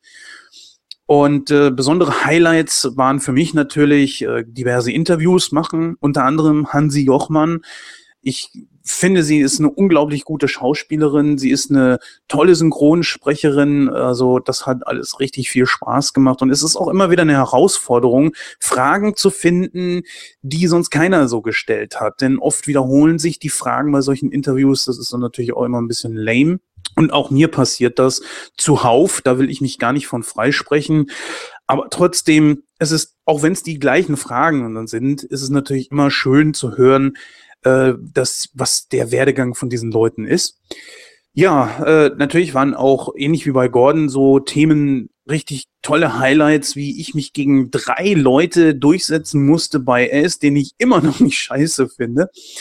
Ähm, natürlich die Doppelfolge jetzt vom vor ein paar Wochen, Gordon hat es ja angesprochen, mit Thor und dann hatten wir ja das Äquivalent dazu gleich auch mit DC und der äh, Justice League. auch, ja, auch da wird es große Veränderungen geben im DC-Universum. Batman wird einen neuen Darsteller bekommen. finde ich ehrlich gesagt, ich weiß nicht, ob es hundertprozentig final ist, aber ich finde es ehrlich gesagt ziemlich kacke. Denn, nee, richtig gut. Ja, das wird die Serie total bereichern. Äh, man muss ja sagen, vielleicht ist ja was Gutes dabei. Ich meine, Ben Affleck ist schon gut. Ich finde ihn als Batman gut. Er ist nicht der Beste von allen, das ist klar. Aber er ist trotzdem gut. Aber wir haben einen Wechsel bei Marvel gehabt, den ich sehr begrüße. Nämlich als Ruffalo den Hulk übernommen hat. Schrägstrich Banner. Das war im Gegensatz zu Norton schon eine Verbesserung, finde ich, oder nicht? Ja, Klingt doch. Aber hm? der Punkt für mich ist da halt wieder, ähm, Batman ist eine der tragenden Figuren bei DC. Ich würde der Hulk, die die Figur. Ich würde ja, mal sagen, die Figur. Natürlich, er ist die Figur, weil jeder mag Batman und jeder findet Batman cool. Und ja. Superman ist zwar der andere Leithammel, aber Superman ist zu glatt. Und deswegen mögen die Leute ihn nicht. So, und Wonder Woman, die, die ist die starke Hauptfigur. So, bei den Frauen. Ne? Das sind die drei Tragenden dahinter und der Rest sind Sidekicks. Und wenn du eine der Hauptfiguren, das wäre so wie wenn du jetzt Tony Stark plötzlich nicht mehr von ihm spielen lassen würdest, von Robert Downey Jr. Ja, das, das geht gar nicht. Also ich glaube, dass sowohl Iron Man, Schrägstrich Tony Stark so extrem mit Robert Downey Jr. verwachsen sind. Das ist genauso, als würde jetzt irgendjemand im klassischen Star Trek-Universum äh, Captain Kirk beerben wollen als Figur. Ja. Das spielt jemand anderes als William Shatner. Ja, ich weiß, wir haben die Reboots. Das lassen wir auf einen anderen Teller. Das hat hier jetzt nichts zu suchen. Aber im klassischen Film äh, nein, würde das nicht funktionieren. Es gibt einfach Parts, das ist unumkehrbar und das ist in diesem Fall dann, glaube ich, auch so. Ja. So, ich glaube Marvel, auch, ja. Marvel eben bei dem Hulk-Film, da ist es dann vielleicht noch so, klar kann man dann sagen, es ist irgendwie schade mit Norton und bla, aber Ruffalo hat sich halt wirklich dadurch ausgezeichnet, ein guter Banner zu sein, so. Und es ist halt in meinen Augen einfach unglaublich schwach, wenn DC äh, jetzt gerade ihr Universum starten will und da angeblich irgendwie jetzt noch voll auf die Kacke hauen will und gucken will, dass man jetzt mal nach vorne geht, obwohl Justice League ja doch irgendwie ein Stück weit gefloppt sein soll. Ja, ähm, schon extrem. Also das soll, das soll weit hinter den Erwartungen zurückgeblieben sein. Ja, hat wohl äh, insgesamt irgendwie äh, 614 Millionen eingespielt. Das gilt als Flop, Alter, überleg dir das mal. Ich meine, klar, es ist das, wie oft habe ich dieses Wort heute schon genannt, aber äh, ich nehme, ich nehme jetzt mal nicht äquivalent. Es ist natürlich das Spiegelbild zu den Avengers. Und wenn man einfach sagt, okay, DC hat da versucht, äh, in einem Fahrwasser zu schwimmen, was einfach nicht ihres ist und sind dabei einfach, und das muss man aber auch leider sagen, zu Recht abgesoffen. Äh, es, die Justice League, finde ich, ist nicht auf demselben Level wie die Avengers es sind. Sie, der Film ist allerdings schon auf dem Level wie ein Einzelfilm wie Iron Man oder Thor, finde ich. Ja. Ne? Er war nicht scheiße. Das kann man nicht sagen. Aber er war auch nicht, gut. so gut, dass ja. er äh, ein Avenger wäre oder ein, Star Wars oder sowas. Ja, die das Avengers und so ist er gar nicht rangekommen. Und das, die, die USA gucken ja auch äh, in erster Linie immer erstmal in ihr eigenes Land. Und wenn sie irgendwie ein Budget von 300 Millionen hatten und in ihrem eigenen Land nur 224 Millionen einspielen, dann gilt das halt schon als Flop. Ne? Und dass das dann mit den ja. weltweiten Einnahmen wieder ein Stück weit rausgeholt wird, das ist dann ganz nice. Und dann kann man sagen, okay, es hat uns nicht so richtig Geld gekostet, aber äh, es hat halt nicht die Erwartungen erfüllt, die wir daran hatten. Was versprichst du dir denn vom ersten Avengers-Film, also vom, vom Infinity War Teil 1? Vom Avengers-Film äh, verspreche ich mir jetzt natürlich unglaublich viel, weil jetzt natürlich tatsächlich alle Charaktere zusammenkommen. Ne? Ich habe ja so ein bisschen die Angst, dass einige da doch ein Stück weit zu kurz kommen. Aber andererseits äh, finde ich es natürlich geil, dass äh, die Avengers dann auf die Guardians treffen und äh, man dann mal gucken kann, wie es dann weitergeht. Und ich denke, jetzt, wo man ja auch Fox gekauft hat äh, und ja. sich alles wiedergeholt hat, ist natürlich so viel Potenzial offen. Äh, denn witzigerweise, ich weiß nicht, ob du das Interview mit Hugh Jackman gehört hast, aber nach Logan hatten sie ihn ja gefragt, ob er noch einmal Wolverine spielen würde. er sagte nein. Nee, er hat gesagt, nur wenn ich auf den Hulk treffen darf, aber das geht ja nicht. Und jetzt geht das aber. Dann ja. würde ich aber sagen, nur im, im Stil eines Reboots der X-Men. Das ist, fände ich ehrlich gesagt auch ganz gut, wenn die X-Men neu starten, aus dem einfachen Grund, sie sind jetzt lange genug dran. Wir haben auch leider auch schon viele Schauspielerwechsel gehabt. Und äh, Ich glaube, Jennifer Lawrence hat ja mittlerweile auch keinen Bock mehr. Okay, bei Mystique ist es ja eigentlich egal. Sie kann ja äh, aussehen, wie sie will. Jo. Aber trotzdem ist es natürlich schon so, dass man sich sagt, jetzt ist aber irgendwann echt gut. Sie haben viele große Namen echt verbraten. Apocalypse war ja, ich weiß nicht, ist Apocalypse der größte der größte Gegner von den X-Men? Ich würde wahrscheinlich sagen schon, oder? Ja, Apocalypse ist natürlich einer der ganz großen Gegner von denen oder Onslaught wäre natürlich immer noch äh, eine Saga, die ich gerne sehen würde. Ähm, aber das müsste man dann halt gucken. Ne? Äh, also klar, Apocalypse kann man da natürlich schon als, als hochstellen. Nur die Sache ist halt die, wir müssen ja die zwei verschiedenen Timelines, über die sich ja auch Deadpool in seinem eigenen Film schon lustig gemacht hat, äh, da auch äh, betrachten. Und Fakt ist ja, dass die alte Timeline äh, so gesehen immer noch existiert. Ne? Ja. Ähm, denn das sehen wir ja bei Days of Future Past. Und da sind natürlich Lücken drin, das wissen wir auch. Äh, sie haben versucht, einiges zu schließen, aber es wird nicht alles geschlossen, weil einige Sachen, die First Class aufgemacht hat, die sind halt chronologisch von X-Men 1, 2 und 3 einfach falsch. Das Problem ist aber auch, dass ich sehe, dass gewisse Leute einfach falsch gecastet sind. Äh, wir haben hier Leute wie Fassbender und McAvoy. Äh, McAvoy sieht nicht im geringsten aus wie Stewart. Das ist das, ja. was mich da ehrlich gesagt auch schon ein bisschen angepisst hat. Allen voran auch, das muss man auch sagen, jeder von dieser New Generation, ja, die oder die die alten Charaktere nur äh, in jung, da waren sie im ersten Film, glaube ich, in den 60s, dann in den 70s mhm. äh, und jetzt in den 80s. Jetzt bald kommen die 90s. Ähm, die Charaktere, also die Schauspieler sind aber nicht dementsprechend gealtert. Manche X-Men, da ist das egal, weil die aufgrund ihrer Beschaffenheit, äh, ne, wenn du jetzt sagen würdest, ein Wolverine taucht da auf, und sieht immer noch aus wie vor 20 Jahren, ist das ja kein Problem. Weil er seine Selbstheilungskräfte hat. Richtig. Anbei allerdings bei einem Professor X, der dann immer noch aussieht wie äh, zwischen 30 und 40 Jahren äh, und sieht noch aus, als wäre er fünf, sechs Jahre gealtert, was ja auch äh, McAvoy im, im wahren Leben ist, dann sage ich ganz ehrlich, das funktioniert dann für mich auch nicht mehr. Es sei denn, sie würden ihm mal eine vernünftige Maske geben. Aber das war ja das große Problem in Days, Days of Future Past, wo sie dann wirklich McAvoy und Stewart mal gegenübergestellt haben, dass der überhaupt nicht aussieht wie er. Kein Stück. Und Fassbender, ein ultra guter Schauspieler. Ich glaube, da wird es nicht nur du mir widersprechen. Sieht aber auch nicht aus äh, wie ein Ian McKellen. Ja. Ich weiß nicht, ob sie sich sagten, ach, scheiß drauf, sind gute Schauspieler, was die beiden ja sind, also Fassbender und McAvoy. Aber ähm, ja, wie gesagt, es kommt für mich nicht überein. Das ist das große Problem. Ich würde, dabei ist es gar nicht so schwierig. Du kannst ja auch gute, namhafte Schauspieler finden. Wenn zum Beispiel ein Biopic gemacht werden würde über, sagen wir, Jack Nicholson, würde ich Leonardo DiCaprio nehmen. Weil der zum Beispiel, wenn er die Augenbrauen hochzieht, genauso aussieht wie, wie Dingens in jungen Jahren. Hm. Und so, so würde ich das zum Beispiel machen. Einfach mal ein bisschen ein Auge fürs Detail haben oder von mir aus auch den Computer ein bisschen unterstützend dabei nehmen. Ne? Ja, nächstes Jahr äh, Star Wars natürlich, müssen wir auch drauf gucken. Da, was soll denn eigentlich kommen? Der Solo-Film, ne? Von Han Solo. Ja. Genau. Aber der startet doch, glaube ich, früher, ne? Der ist ja eigentlich so gut wie fertig, oder nicht? Ja. Ja. Der kommt dann, glaube ich, aber der, das, das wird dann nicht der Dezember-Film, das wird doch ein anderer dann werden, ne? Oder wird, der wird doch ungefähr im Mai dann kommen, oder nicht? Schon so früh, ja. Ich meine, dass ich das irgendwo mal gehört habe, aber wir können gerne mal gucken. Beim Movie Pilot werden wir uns da gerade noch mal unterhalten. Aber ich meine, dass der wirklich sehr früh kommen sollte. Äh, Star Wars, das würde mich jetzt auch gerade mal interessieren. Star Wars Han Solo. Und das ist dann natürlich wirklich ein Solo-Film. Solo, a Star Wars Story, genau. Ist ja bekannt, dass auch schon viel abgedreht ist oder man eigentlich schon fertig ist, dass jetzt die Post-Production begonnen hat.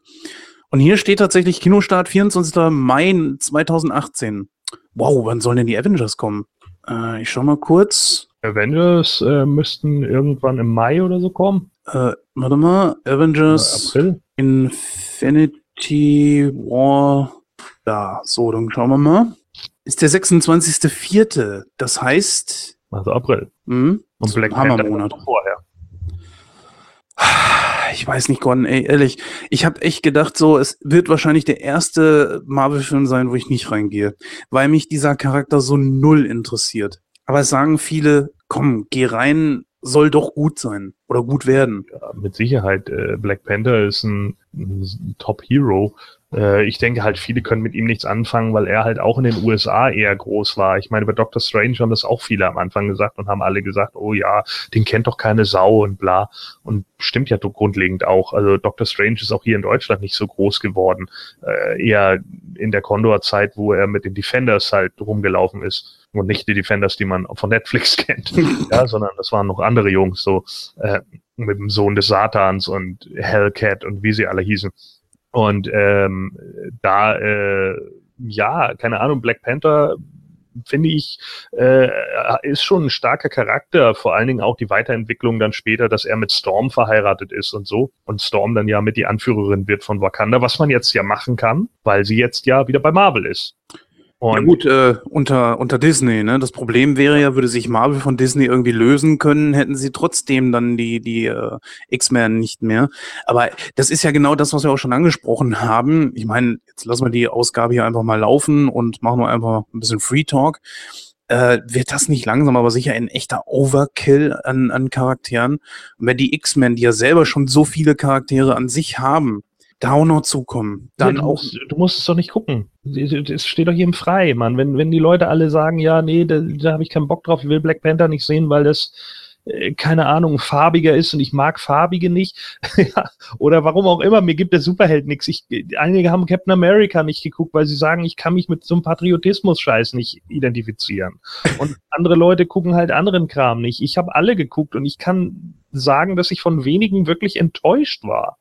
Also sicherlich sind einige schwächer als andere. Das ist, es liegt auch manchmal einfach der, der, der Sache an sich geschuldet. Tor zum Beispiel ist natürlich schwere Kost. Das war natürlich auch in den USA schwere Kost, weil für die Amis sind nordische Götter halt wieder so bla. Für mich als Norddeutscher ist das vielleicht näher als für andere. Ich habe auch Filme wie Valhalla gesehen damals, den Zeichentrickfilm. Deswegen kann ich mich da vielleicht anders mit identifizieren, das ist ja ganz normal. Und vielleicht gibt es bei Black Panther eine gesamte andere Ethnizität, sagen wir mal, die einfach sagt, yo, mit dem kann ich mich sehr identifizieren. Ich mochte Black Panther immer. Ich fand ihn im Comic immer sehr cool. Das war ein sehr souveräner Charakter. Sicherlich ist er auch eher sowas wie ein Captain America, einfach ein, ja, überdurchschnittlich flinker Mensch. Aber äh, ich mochte den von seiner Art her einfach. Der ich fand ihn immer gut und deswegen weiß ich, dass ich mir den auf jeden Fall im, im Kino angucken werde. Natürlich kann der Film auch vielleicht eher schwach sein oder sonst was, aber ich mag auch den Bad Guy. Claw äh, war auch im Comic immer ein krasser Bad Guy, fand ich immer gut. Sicherlich eher die B-Riege, aber äh, trotz alledem passabler Bad Guy, der auch in einigen Geschichten schon durchaus was dazu beigetragen hat, dass das Marvel-Universum so ist, wie es ist. Äh, und äh, ich glaube, irgendwann hat er sogar mal Dr. Doom befreit. Äh, und das Dr. Doom ist ja auch nicht irgendwer. Mhm. Mit dem kann man auch noch eine Menge machen. Es sagen ja auch so viele, ja, wieso, man hat doch jetzt schon eigentlich alles gehabt. Nee, man hat noch nichts, nicht alles gehabt, nur weil, weil Thanos auftaucht. Mann, wir haben Galactus noch offen, das ist natürlich der größte von allen, aber dann sagen natürlich auch alle, ja, größer als er geht er auch nicht. Aber man kann ja auch einfach sagen, meine Güte, es kommt doch auch immer darauf an, wie man ein, ein Bad Guy, ein Villain verpackt. Dr. Doom ist doch keine kleine Nummer. Der, der, der ist auch ein unglaublich großer Bad Guy der eine Zeit lang etliche Helden in die Knie gezwungen hat, der sein eigenes Reich hat und so weiter und so fort. Also da könnte man auch deutlich mehr draus machen. Es kommt halt drauf an, wie man es schreibt. Und wenn man es ordentlich schreibt, glaube ich, kannst du fast jeden Bad Guy irgendwie äh, verfilmen. Das haben wir ja auch an, an in einem Typen wie, wie dem Geier jetzt gesehen bei Spider-Man Homecoming. Was für ein cooler Bad Guy. Auch wenn, wenn er sicherlich natürlich nur auf kleiner Ebene agiert, aber äh, auch gerade Michael Keaton hat sich da doch echt einen Wolf gespielt. Ja, das kann man definitiv sagen. So, und, und ich meine, wenn wir jetzt mal so in die Riege der Bad Guys jetzt gucken, sind ja auch viele große Namen darunter, oder? Also ich meine, jetzt hatten wir gerade Kate Blanchett als Hela, die ich auch super geil fand. Ähm, und das, das, das, da kann man doch vieles machen. Ich glaube, viele haben auch einfach Bock von den älteren Schauspielern einfach mal einen Villain zu spielen. Warum denn nicht? Definitiv. Und ich finde das auch ziemlich cool. Ja. Aber es ist ja auch die Sache, nur weil man jetzt irgendwie den größten abgegrast hat, muss man doch nicht Schluss machen. Es kommt ja auch immer auf die Geschichte drauf an. Richtig. Ja? Es kann ja auch zum Beispiel, ich, ich sag mal ganz ehrlich, äh, wenn jetzt Thor jedes Mal auf Loki getroffen wäre in allen drei Thor-Filmen, als äh, Gegner. Ja. Was wäre denn da so schlimm dran gewesen, wenn die Geschichte gut gewesen wäre? Und deswegen denke ich mir, auch nach dem Infinity War wird mit Sicherheit Disney diese Gelddruckmaschine nicht abstellen. Warum? Das, das ist halt eben genau das. Und auch bei Star Wars zum Beispiel sagen ja auch schon so viele, da gibt's auch ein kleines Thema, was mich da so nervt, so, ah, man würde die Einflüsse von Star Wars, also von, von Disney bei Star Wars sehen, das ist auch völliger Bullshit. Also die werden. das finde ich schon, aber äh, es ist halt immer die Frage, ist das, ist das jetzt so, so radikal, dass die Filme keinen Spaß mehr machen? Oder, oder ist es so bitter, dass die das alles irgendwie was zerschießt? Ich, ich denke schon, dass man Disney-Einflüsse merkt. Einfach weil so viel Slapstick und auch so viel äh, Niedlichkeitsfaktor, einfach so Merchandise-Faktor da drin ist. Ja, ich meine, ich weiß nicht, ob du The Toys That Made Us schon gesehen hast. Mhm. Drei Folgen von vier. Äh, genau, so und ich habe alle vier natürlich schon geguckt. Und ähm, die Star Wars Folge hast du ja sicherlich gesehen. Es ist ja Definitiv. die erste. Und äh, da, da zeigen sie ja auch erstmal, wie sich damals das Merchandise überhaupt erst entwickelt hat. Und da wurden einfach alle Filme irgendwie rausgezogen. Jetzt ist es mittlerweile so, dass du wirklich, und das zeigen sie auch anhand des Films, das zeigen sie ja schon an Episode 1, äh, schon Charaktere darauf gecastet werden oder, oder entwickelt werden, wie können wir die gut vermarkten. Ja gut, ist ja auch nicht, nicht verkehrt. Ich meine, will, will man eine Firma vorwerfen, dass sie versucht, so viel Geld zu machen wie möglich? Ja, was heißt vorwerfen? Ja. Es, es geht einfach nur darum, wenn die Leute dann sagen, äh, man merkt den Einfluss von Disney, finde ich das schon berechtigt. Es geht ja nicht nee, darum, dass nein, das jetzt ein Vorwurf widersprechen. Ist. Da muss ich dir widersprechen, weil wenn du die Episode 1 bis 3 anguckst, ganz besonders Episode 1, da hast du so viel Slapstick in, in Form von Jar Jar Binks oder auch dem, dem kleinen äh, Anakin. Ja. Das, ne, das war ja um Längen, ich sag mal, lästiger und, und, und äh, ja, gedrillter Humor, sag ich mal. So auch mit der, mit der Keule. Da ist aber Episode 8 weit hinten dran. Ja, gut, aber ich meine, also erstmal, Anakin sehe ich nicht in der Slapstick-Sache, der ist einfach in der Lächerlich-Sache. Ja, der ja? nervt der Host. Der, der, der nervt alle, weil er ein Klugscheißer ist so, und alle sich denken, Alter, du bist fünf ich könnte dich wegtreten, wenn ich das wollte, du Spacken. Und das ging natürlich viel, ja, ist doch so. Also ich meine, das ja, ging ja. vielen Fans auf den Sack. Was man sich da halt einfach im Hinterkopf behalten muss, ist, der wird Darth Vader. Ja, und deswegen kann er das, was er kann. So, de, de, man muss sich den coolen Charakter Darth Vader, den coolen Bad Guy, den muss man sich halt im Hinterkopf behalten. So, das ist natürlich für viele schwer, weil alle sich sagen, Alter, nee, das Kind ist einfach aufmüpfig und und und wirkt einfach scheiße. Kann ich auch verstehen. Ja, das das war halt ein Bezugscharakter und vielleicht war es auch nicht die beste Idee, dass George Lucas den Film selbst Regie geführt hat. Ja, nach all den Jahren, die er da Pause gemacht hat, war das vielleicht nicht die beste Idee. So, das mag alles sein. Aber war das nicht so, dass, äh, Entschuldigung, wenn ich da gerade reingrätsche, aber war das nicht so, dass er genauso wie bei Episode 1 kein, keine andere Möglichkeit hatte? Weil keiner gefunden werden wollte, der es, äh, der es hätte machen können? Kann man nicht vorstellen, Mann ernsthaft, du, es gibt, gab 1999 niemanden jungen, aufstrebenden, der gesagt hätte, krass, ich kann einen Star Wars Film drehen. Ich weiß es nicht. Really? Das, ist das ja glaube ich in einer Million Jahren nicht. Ja, aber das ist ja das große Problem. Du kannst mit Star Wars ganz in den Olymp, aber auch äh, richtig, richtig tief runter. Ja, natürlich. Als Schauspieler sogar noch eher. Ja, sicherlich. Aber ich glaube, ich kann mir auch vorstellen, äh, dass es da genügend gegeben hätte, die gesagt hätten, ja, ich versuch's. Also, weiß ich nicht, keine Ahnung. Also George Lucas war da ja auch so ein bisschen, ne, war ja auch ein bisschen, ah, ich mach, ich lass die Finger davon und dann plötzlich wieder, ah, ich mach's jetzt doch. Ob das nun aus Geldgründen kam oder nicht, sei jetzt mal dahingestellt. Und da ist natürlich der Punkt. Klar kann man jetzt sagen, ja, Episode 1 zeigt das ja auch anhand von Jaja Binks, dass es viel Slapstick gibt. Ja, aber ernsthaft, ist das jetzt die Aussage? Ja, Episode 8 ist nicht so schlecht wie Episode 1. okay, wow, das ist ja dann Qualitätsmerkmal. Nicht. Ja, also tut mir leid, aber das ist für mich kein Argument. Äh, die zwei und drei sind dann ja auch schon wieder in den ernsteren Zyklus zurückgegangen, weil sie auch gemerkt haben, okay, zu viel Bullshit von Jar Jar, der ja dann in zwei und drei komplett eigentlich fast in den Hintergrund ge geraten oder getreten ist. Und Jar Jar ist im Endeffekt dafür verantwortlich, dass das Imperium überhaupt äh, so geworden ist, wie es ist. Ne? Er ist das Arschloch, das äh, im Endeffekt eingesetzt wurde von Amidala und dann die Entscheidung trifft für Palpatine. ne? Ja, Jaja ist schuld. So, das macht man ja auch nicht zum Spaß, oder? Ja, gut, dass das ein extrem unbeliebter Charakter war, das ja. hat man damals ja echt gemerkt. Und ja. du hast ja schon in Episode 2 äh, gemerkt, wie extrem, du hast es ja schon angesprochen, er dann äh, runtergeschraubt wurde. Äh, ja Aber, das, Aber warum? Weil, weil der Slapstick zu übertrieben war und so gehasst wurde. Und jetzt baut man das wieder ein. Und äh, Star Wars 8 ist doch nicht einhellig der Meinung, yeah, was für ein geiler Film. Einige sagen, oh, es ist der Oberhammer und andere sagen, nee, das ist die, die Oberscheiße. Und warum? Weil diejenigen, die sagen, er ist Oberscheiße, haben in der Regel Probleme mit dem überschwänglichen Slapstick und mit dem dämlichen Casino-Planeten, der zu nichts führt. Weil wieder äh, alles von Episode 1, 2 und 3 hochkommt. Klar kann man das ausklammern und kann das auch weglassen. Du weißt, wie ich den Film bewertet habe. So, ich glaube, ich habe dem 79 Prozent gegeben. Das ist ja nicht mega scheiße, das ist im oberen Viertel. Richtig. Ja, das, das, das sage ich auch gar nicht. Ich denke mir einfach nur so, äh, ja, man, man, man kann natürlich schon, wenn man äh, ein bisschen genauer hinguckt, sich irgendwas zusammenreimen, keine Ahnung, äh, Lea im Weltraum äh, zieht sich, wie er macht, zurück in, in dieses Raumschiff und wirkt dann so ein bisschen wie Mary Poppins, wenn sie schwebt. Ja, okay, also Leute. ne?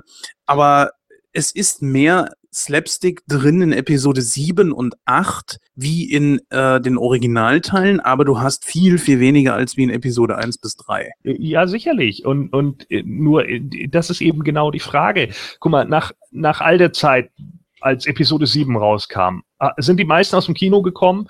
Ich meine, hallo Big Bang Theory macht darüber einen Witz. Ja, wie die drei Jungs da im Kino sitzen und da im, im, im Sessel hocken, als hätten sie gerade Sex gehabt. Und die Leute sind nach Episode 7 rausgekommen und haben gesagt, es ist der erste Film, der sich seit langem mal wieder wie Star Wars angefühlt hat. Ja, ich sag das nicht. Ich sag, er fühlt sich wie Star Wars an, weil er eine Kopie ist.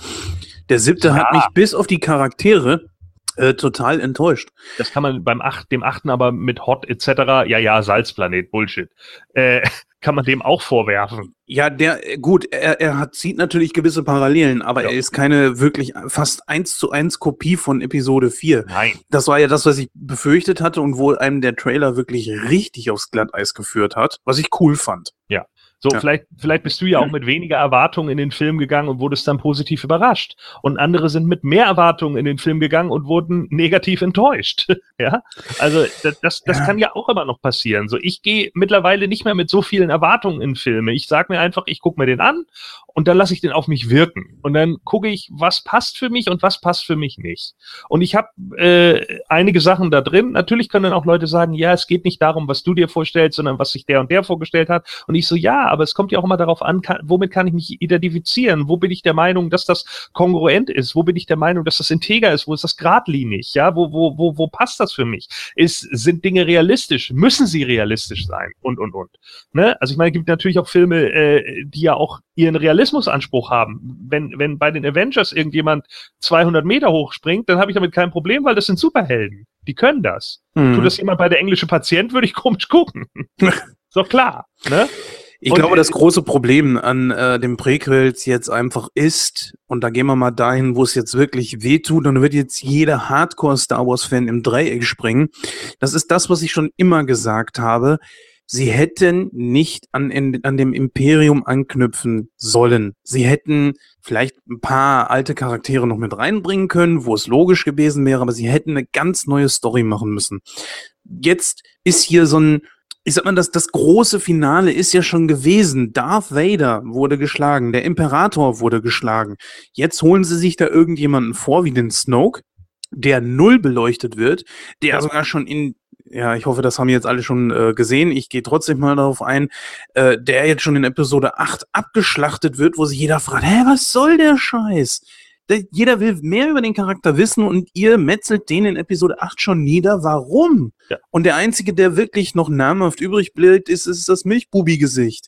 Und deswegen sage ich ganz klar, man hätte davon einfach äh, fernbleiben sollen. Keine Fortführung, sondern einfach äh, in diesem Universum eine ganz neue Geschichte. Ich warte ja immer noch drauf, dass die Sith sich wieder erheben, die Regel der zwei außer Kraft gesetzt wird weil äh, wer sich damit Star Wars ein bisschen mehr auskennt, der weiß ja, dass ich glaube aus den Büchern heraus, äh, nee, auch in Episode 1 bis 3 wird dann natürlich drauf eingegangen, so ein bisschen, dass es mal eine ganze Reihe, eine richtig große Riege an, an äh, Siths gegeben hat. Und warum soll das nicht wieder passieren? Wir sehen ja auch, dass es nach Luke Skywalker und Yoda, die ja die letzten waren, trotzdem weiterhin Jedis geben wird.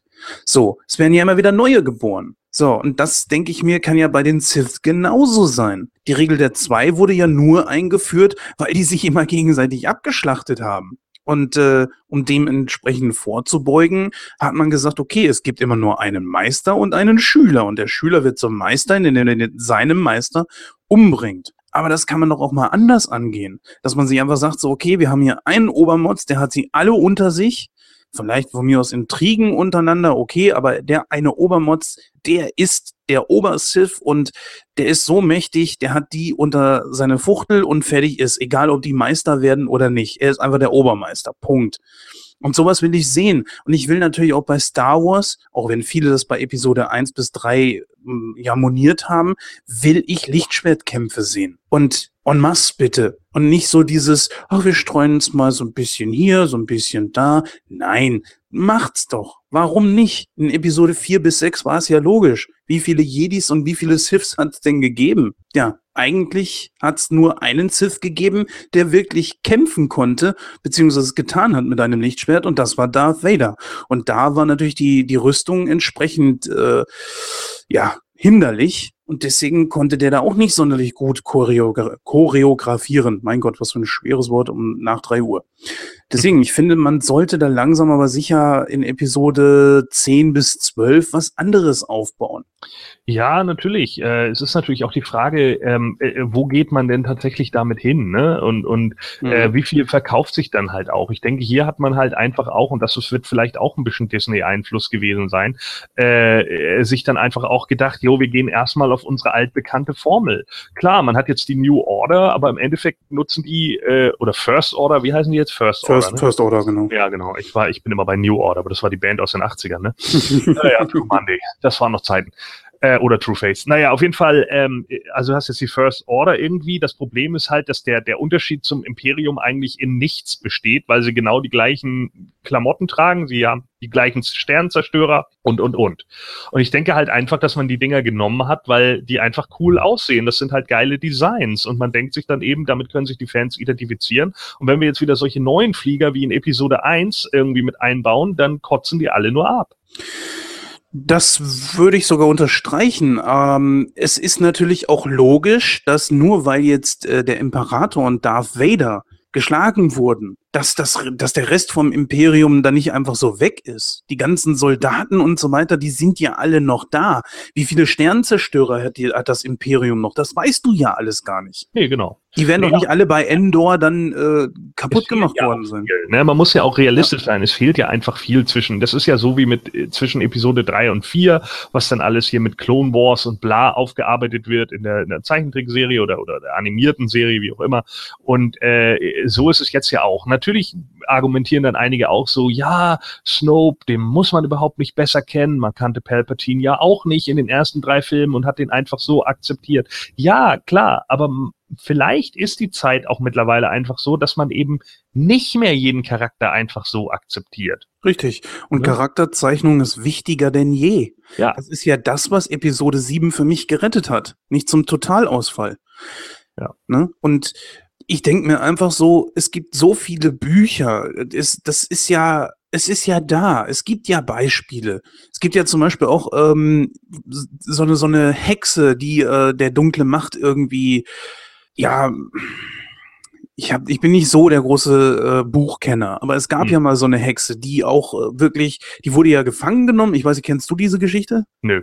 Auf jeden Fall wurde die gebannt und äh, dieser Bann musste immer mal wieder erneuert werden. Das war mhm. halt eben eine Hexe und keine Sith. Aber sie hatte die Möglichkeit, von der dunklen Macht halt eben zu zehren. So ungefähr mhm. war das. Ja, okay. Ne? Und, also ein äh, Roman. Ja, ja, klar. Mhm. So, das habe ich jetzt bestimmt auch nicht hundertprozentig äh, wiedergegeben, aber ungefähr so war das. Das sind doch Dinge, die kann man doch nehmen. Warum nimmt man sich das nicht als Beispiel? Beziehungsweise die Thrawn-Trilogie war, ist doch wie alt schon, die ist akzeptiert, die finden die Leute geil, aber nein, statt, anstatt dass sie das nehmen, kommen sie dann plötzlich mit Snoke um die Ecke, mit Kylo Ren. Warum? Man hätte die Thrawn-Trilogie nehmen können, da hätte jeder gesagt, geil, richtig cool. Aber, na gut, okay. Jetzt hast du mit Adam Driver den einzigen Obermods, der noch da ist, der, äh, ja, ich meine, du, du hast keinen wirklichen großen Namen mehr. Mothma ja. ist weg, ähm, Snoke ist weg. Du hast jetzt noch hier den Typen, der sich immer wieder, ich, ich vergesse immer den Namen, wie heißt nochmal dieser General, der sich immer mit, äh, mit Kylo anlegt? Äh, irgendwas mit X am Ende, oder?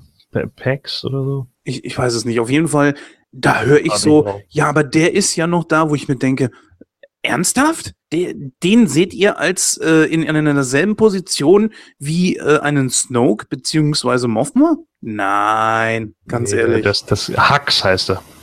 Hux, ja, okay. Ja. So, beziehungsweise hier die Dingens ist ja auch weg. Äh, wie heißt die, die weibliche Stormtrooperin nochmal? Die Anführerin? Phasma. Phasma. Die ist ja auch weg. Ja. Okay, Mothma ist natürlich nicht weg und gehört natürlich zu den Guten, aber trotzdem, worauf willst du da aufbauen? Mit Kylo Ren als einzigen Bösewicht? Nein, das, äh, du brauchst schon Gesichter. Du brauchst halt eben irgendjemanden, wo du dann sagst, wenn, wenn der abgeschlachtet wird, oh, naja. Ja, und der Punkt ist halt auch die, man braucht halt auch eine Bedrohung, ne? Und Richtig. das sieht man bei Kylo halt einfach nicht. Klar, Kylo ist, ist, ist schon jemand, der irgendwie da Leute befähigt und befehligt und, und, und, und auch ein Stück weit durchdreht, aber der halt einfach noch mit, mit sich selbst so viel zu tun hat, dass ich den einfach nicht auf Dauer wirklich ernst nehmen kann. Ich denke die ganze Zeit so, ja, wenn der jetzt irgendwie auf ein paar erfahrene Rebellenleute trifft, dann ist der tot, der Jammerlappen.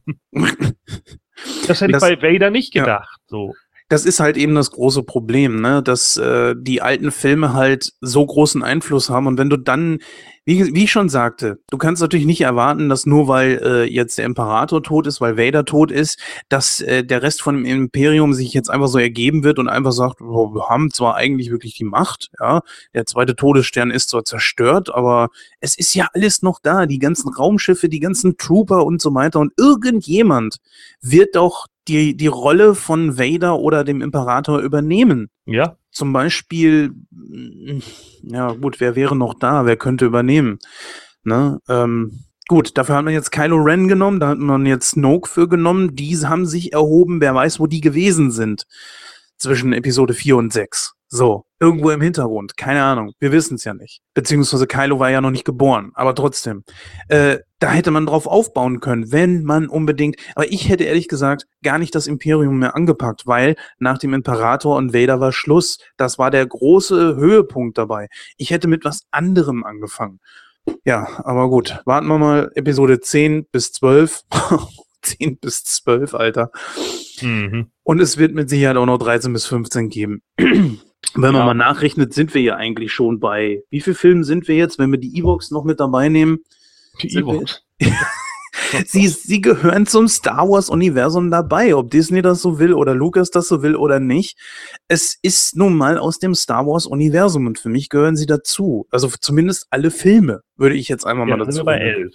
Ja, überleg mal. Und wie ja, viele. Keiner kennt heute mehr die Ewok-Filme, Mann. Weil sie halt eben äh, nicht zum Kanon zählen. Für ja. zumindest Lucas. Wer weiß, was Disney dazu sieht. Wenn die sehen, oh, naja, es gibt noch die Ewok-Filme, könnten wir eigentlich auch Kohle mitmachen. Und es ist die, sind ja eigentlich auch Filme, die genau in ihr äh, Bild passen. Es sind Kinderfilme. Oh. Und das greift doch Star Wars nicht an. Ob die jetzt zum Kanon dazu zählen oder nicht, ey, es spielt alles auf Endor. Das sind Nebenprodukte. Ist doch ja. vollkommen egal. Sollen sie sie doch einfach mit reinnehmen. Es sind liebevoll gemachte Filme. Aber guck mal, da witzigerweise, ne, da argumentierst du so, aber bei Marvel argumentierst du anders. ja, ist komisch, ne? Ja. Weißt du, das meine ich halt. Ist, erstmal, es tut doch keinem weh. Also ich meine, gut, Black, außer vielleicht, dass einige Filme ein bisschen die, die Gesamtstory auf den Infinity War hin mitlenken und man eben ein bisschen was sehen kann.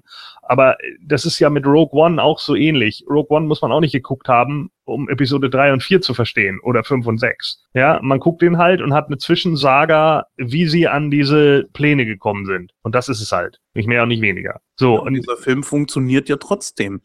Ne? Ja, und, und ich denke halt, äh, bei Marvel ist das halt ähnlich. Wenn Leute der Meinung sind, ey, ich habe keinen Bock auf Black Panther oder ich habe keinen Bock auf den nächsten Captain America oder sonst irgendwas, ja Leute, dann lasst doch bleiben. Geht doch nicht rein. Ist doch okay. Ja, Zwingt euch doch keiner oder steht einer mit der Knarre hinter euch und sagt, ja, jetzt gehst du jetzt aber rein. Ne? Also ich bin Angestellter von Disney und wenn du da jetzt nicht reingehst, muss ich die leider erschießen im Namen von Mickey Mouse. Ich glaube einfach, das Problem der Sequels ist einfach, dass sie sich ein Korsett angezogen haben, beziehungsweise sie auch, glaube ich, nicht so wirklich gewusst haben oder einfangen konnten, was Star Wars einfach ausgemacht hat. Wenn du siehst, äh, warum ist zum Beispiel Han Solo, ich würde mal sagen, Han Solo ist der beliebteste Charakter aus äh, den Originalteilen. Würdest du damit recht geben oder zumindest auf der Seite der Guten? Er ist, er ist natürlich der coole Charakter und deswegen finde mhm. ich ihn geil. Richtig. Und das war eben das, das Ding dabei, diese Interaktion zwischen Han und Lea war so geil, wie er damit gespielt hat. Das ist einfach ein äußerst sympathischer Charakterdarsteller, Harrison Ford. Es ist ja auch nicht umsonst, dass er der Einzige war, der es wirklich groß danach irgendwie zu was gebracht hat. Aber das fehlt einfach in diesem Film. Wirklich gute Charaktere, die, die einen Bösen ziemlich gut darstellen können wo man auch nachvollziehen kann, warum sind sie böse, beziehungsweise einfach auch Leute, die, die schauspielerisch richtig was drauf haben. Adam Driver ist nicht schlecht, aber es ist einfach jemand, wo man sagen würde, gut, äh, das ist niemand, dem ich jetzt einen absoluten richtigen Bösewicht abkaufe. Ja. Und äh, zum Beispiel, ähm, oh, helf mir mal kurz, wie heißt der Typ, der Machete gemacht hat? Der, der, Haupt der, der Schauspieler. Ja, ja. Ähm, ich habe gerade den Namen. Danny Trejo. Ja, Trejo, genau. Er hat ja nun mal einfach so dieses Narbengesicht, wo du denkst so, ja, der ist einfach prädestiniert dafür, irgendeinen Bösewicht zu spielen. Was er auch zu 90, 95 Prozent seiner Karriere über getan hat. Und äh, deswegen passt einfach Adam Driver nicht als Kylo Ren. Dass der innerlich zerrissen ist, ja, das kaufe ich ihm ab. Aber das ist einfach auch ein großes Problem, wo man dann irgendwann sagt, ja Junge, ich hab's auch begriffen, aber du bist es einfach nicht. Du bist es einfach nicht. Und Snoke hat sich zu Recht über ihn lustig gemacht. Sorry, dass ich das sagen muss. Ja, und äh, ne, nun, äh, man hatte da ja wenigstens noch so dieses Ding, dass man sagen konnte, okay, der alte Penner da, Snoke, der, der äh, beeinflusst ihn die ganze Zeit und hast du nicht gesehen und ist wie, wie eben der Imperator, der eben auch auf einen jungen Anakin einwirkt und hast du nicht gesehen das ist ja alles okay, aber jetzt killt man den Leader halt weg und jetzt steht er eben alleine da. Und ganz ehrlich, ich weiß nicht, ob er das alleine tragen kann. Nee. Ich glaube nicht. Nein. Da muss noch irgendwas äh, Spezielles kommen. Und das ist ja auch kein Wunder, dass die alten Charaktere entsprechend so in, in den Vordergrund gesetzt werden. Es wird nicht ohne einen Han Solo funktionieren. Es wird nicht ohne Luke Skywalker funktionieren. Und ich glaube, dass wahrscheinlich Leia den, den neunten Teil getragen hätte, was natürlich jetzt nicht mehr geht. Ja. Ne? Das ist, ist ja klar, nachdem Carrie Fisher verstorben ist. Es sei denn, sie, sie animieren sie. Ich ja, hoffe, sie kommen ja auf so eine bescheuerte Idee. Naja, und ich denke mal, dass äh, Mark Hamill für den neunten Teil auf jeden Fall wieder groß mit einspringen muss. Weil geht ja nicht, geht ja nicht anders. Es ja, sei denn. Oh, kommt er als Machtgeist wieder, wen juckt das? Ja, aber der wird häufig im Bild du, sein, schwöre ich dir. Ich glaube nicht, das kannst du die gesamte Zeit bringen. Das ist einfach nicht drin. Ja, das glaube ich auch. Ja, liebe Hörer, Jetzt haben wir noch einen kleinen, ganz, ganz kleinen äh, Exkurs gehabt in äh, verschiedene Gefilde, was uns nächstes Jahr wahrscheinlich so alles erwarten wird, beziehungsweise auch schon. Übrigens, äh, wo, du ja. grad, wo wir jetzt gerade noch dabei waren, äh, möchte ich eigentlich noch mal was sagen zu dem äh, Marvel-Ding mit Dr. Doom. Mhm. Nämlich Mark Hamill wäre für mich eine Wahl für Dr. Doom. Ich glaube, den würde ich richtig geil finden in der Rolle. Boah, der ist, der ist gut geworden, oder? Der ist richtig gut geworden. Und äh, der ist auch einer der Gründe, warum ich ja die letzten Jedi auch so hoch bewertet habe. Weil er einfach echt ein geiler Schauspieler geworden ist. Und da muss ich einfach mal sagen, so der Typ, äh, dem würde ich jetzt so ein Doom richtig abkaufen. So ein bisschen älterer, angenervter Typ und ich glaube, seine, auch diese Augen, die er ja mittlerweile hat, super ausdrucksvoll, wenn die unter der Maske immer hervorschimmern würden, ich glaube, das hätte was. Ja, haben ja auch viele gesagt, äh, dass sie das scheiße finden, wie Luke sich entwickelt hat. Aber äh, wäre er jetzt wirklich der weise Jedi gewesen, ich glaube, das hätte nicht so funktioniert, wie es jetzt letzten Endes funktioniert hat. Und er hat ja nochmal die Kurve gekriegt. Ja. Aber ähm, dass er dann dass ihn das irgendwie so geschwächt hat, dass er dann plötzlich gestorben ist, ist, ist seltsam. Wobei das aber auch wieder so ein Ding ist, dass er sich über Lichtjahre hinweg auf diesen anderen Planeten, ich sag mal, projizieren kann, obwohl er nicht wirklich da ist. Ähm, fand ich ehrlich gesagt nicht wirklich gut. Was ich cool fand an Episode 8 war diese Charakterentwicklung, dass Snoke da äh, so eine Verbindung zwischen Ray und äh, Kylo Ren geschaffen hat, dass die beiden sich unterhalten haben. Und ich glaube nicht, dass das mit den Eltern von Ray wirklich schon vom Tisch ist. Das glaube ich nicht. Wahrscheinlich nicht, nee. Da kommt ja noch irgendwie raus, dass Obi-Wan ihr Vater war. Oder? Ich glaube eher, dass sie die Tochter von Luke ist. Oder von Yoda. Dun, dun, dun. das wäre wirklich geil, ja. Das wäre wirklich geil. Ich hoffe ja auch ehrlich gesagt noch auf einen, einen Solo-Film, so eine Auskopplung von Qui-Gon beziehungsweise Mace Windu. Das mhm. sind zwei Charaktere gewesen, die ich richtig cool fand in, in den äh, Episode 1 bis 3, die viel zu kurz gekommen sind. Na gut, Mace Windu ging ja noch, aber doch, das fände ich ziemlich cool. Aber ich glaube, das wird wohl nichts werden. Jetzt kommt ja erstmal, äh, jetzt kommt ja erstmal Solo. Mhm. Boba Fett wird ja auch. Äh, Donald Glover als Lando Calrissian was ich ziemlich witzig finde, der ja in Community schon mitgespielt hat. Das wird aber kein äh, Einzelfilm werden, oder? Ein Spin-off? Ein Spin-off von, du meinst, der wird in Solo mitspielen dann? Ja, ja, ein Han Solo-Film, ja. Ja gut, das macht ja, das macht ja Sinn. Ja, aber es sind ja natürlich auch da wieder ziemlich viele bekannte Gesichter auch mit dabei, ne? Woody Harrelson. Ja gut, aber kannst du in einem Solo-Film zum Beispiel, äh, also in einem Spin-off von Han Solo, kannst du da Darth Vader unterbringen? Warum nicht? Er müsste dann ja nur mal kurzzeitig auf ihn treffen. Also ich denke eher, dass man Jabba einbauen wird. Ja, definitiv. Auf jeden Fall, weil der wird ja sowieso eine große Rolle spielen. Das geht ja auch gar nicht ohne. Ja. Anbei, äh, ich, es ist, ich weiß gar nicht, ist es noch ein Gerücht oder wird es einen, ein Spin-off geben zu Boba Fett? Äh, angeblich ja, aber ich glaube, es ist noch nicht bestätigt. Aber ich frage mich ganz ehrlich, was willst du über den bringen? Naja, ich meine, da würde es auch einiges geben. Ne? Immerhin, äh, Boba Fett äh, ist einer der, der äh, in, beliebtesten Charaktere in den 80ern gewesen. Ne? Ja, aber wahrscheinlich auch eher deswegen, weil er so, äh, ich sag mal, überhaupt nicht beleuchtet wurde. Es gibt ja kaum Hintergrund zu dem Typ. Ja, äh, mit Sicherheit. Äh, Im Endeffekt ist er ja entstanden, äh, Boba Fett ist ja entstanden in dem, äh, in dem Holiday Special, ne? ja. In dem Christmas Bullshit, äh, wo er ja noch eine Zeichentrickfigur war und alle fanden den halt mega geil und dann haben sie sich plötzlich gedacht, ja, okay, dann machen wir einfach, haben sich bei Kenner gedacht, dann machen wir von dem halt auch noch eine Figur, so und haben den dann halt rausgebracht und dann waren sie ja mehr oder minder im Zugzwang, ihn dann da auch irgendwie mit reinzunehmen in den Film. Und er hatte dann nur einen Auftritt irgendwo im Hintergrund und erst im, im, im ja, erst am Ende äh, spielt er dann ja eine wichtigere Rolle, in Anführungsstrichen. Ne? Tod nützt er mir nichts. Ist jetzt auch nicht so viel Text.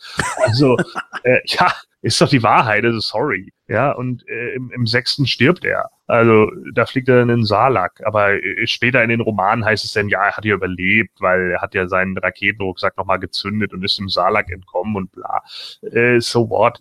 also ich denke halt, man kann da natürlich eine Menge draus machen. Man kann aus Boba Fett natürlich schon die tragische Story irgendwie machen, von wegen Vatern ist tot und aber trotzdem 26 Millionen Mal geklont und äh, irgendwas stimmt da nicht so ganz, ne, dass er halt merkt hier so, was geht hier eigentlich? Ich wende mich von diesem ganzen Scheiß ab, weil es eine ekelhafte, riesige Maschinerie geworden ist und dann wie er halt langsam zum Kopfgeldjäger wird.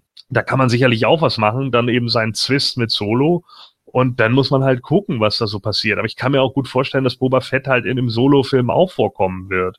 Ähm, es wäre natürlich auch möglich, dann noch die, die äh, aus Shadows of the Empire die Story zwischen ihm und IG-88, wie gesagt, noch mit aufzunehmen, die ja immer äh, gegeneinander gekämpft haben, der Roboter-Kopfgeldjäger, äh, äh, den es da gab. Und du könntest natürlich auch andere Kopfgeldjäger noch mit einbauen. Dengar wäre möglich oder Bosk wäre möglich. Äh, das sind natürlich auch noch so Charaktere, die, die man dann da irgendwie mit, mit reinsetzen kann. Also machbar ist da bestimmt einiges, wenn man sich ein bisschen mit dem Charakter auseinandersetzen will. Glaubst du, dass es einen Black Widow-Film geben wird? Bei Marvel? Mhm. Ich meine, mal ganz ehrlich, äh, nach dem Erfolg von Wonder Woman, womit keiner gerechnet hat. Ja, aber Wonder Woman hat äh, Wonder Woman hat wieder eine andere Tragfähigkeit und die ist auch ein ganz anderer Charakter. Die ist halt auch ein Übermensch und Black Widow ist eine gut ausgebildete Spionin. Ähm, ich glaube, im Black Widow-Film müsste man für das Marvel-Universum sehr ernst gestalten. Und ich glaube, deshalb funktioniert es nicht, weil sie halt gerne alle Filme ab FSK 12 halten. Und die Red Room Storyline zum Beispiel bei Black Widow oder sowas, die ist definitiv nicht FSK 12. die ist mindestens 16, wenn nicht älter. Und das ist halt genau das Problem, weißt du, das ist so ein, ja, vielleicht auch so ein bisschen Marvel Max Charakter oder wie auch immer, so wie es halt mit Daredevil Punisher und so ist. Ich könnte mir eher vorstellen, dass es eine Serie mit ihr geben würde, in dieser Netflix-Art. Ja, aber dann hast du wieder das Problem, dass es nicht Scarlett Johansson sein ja, wird.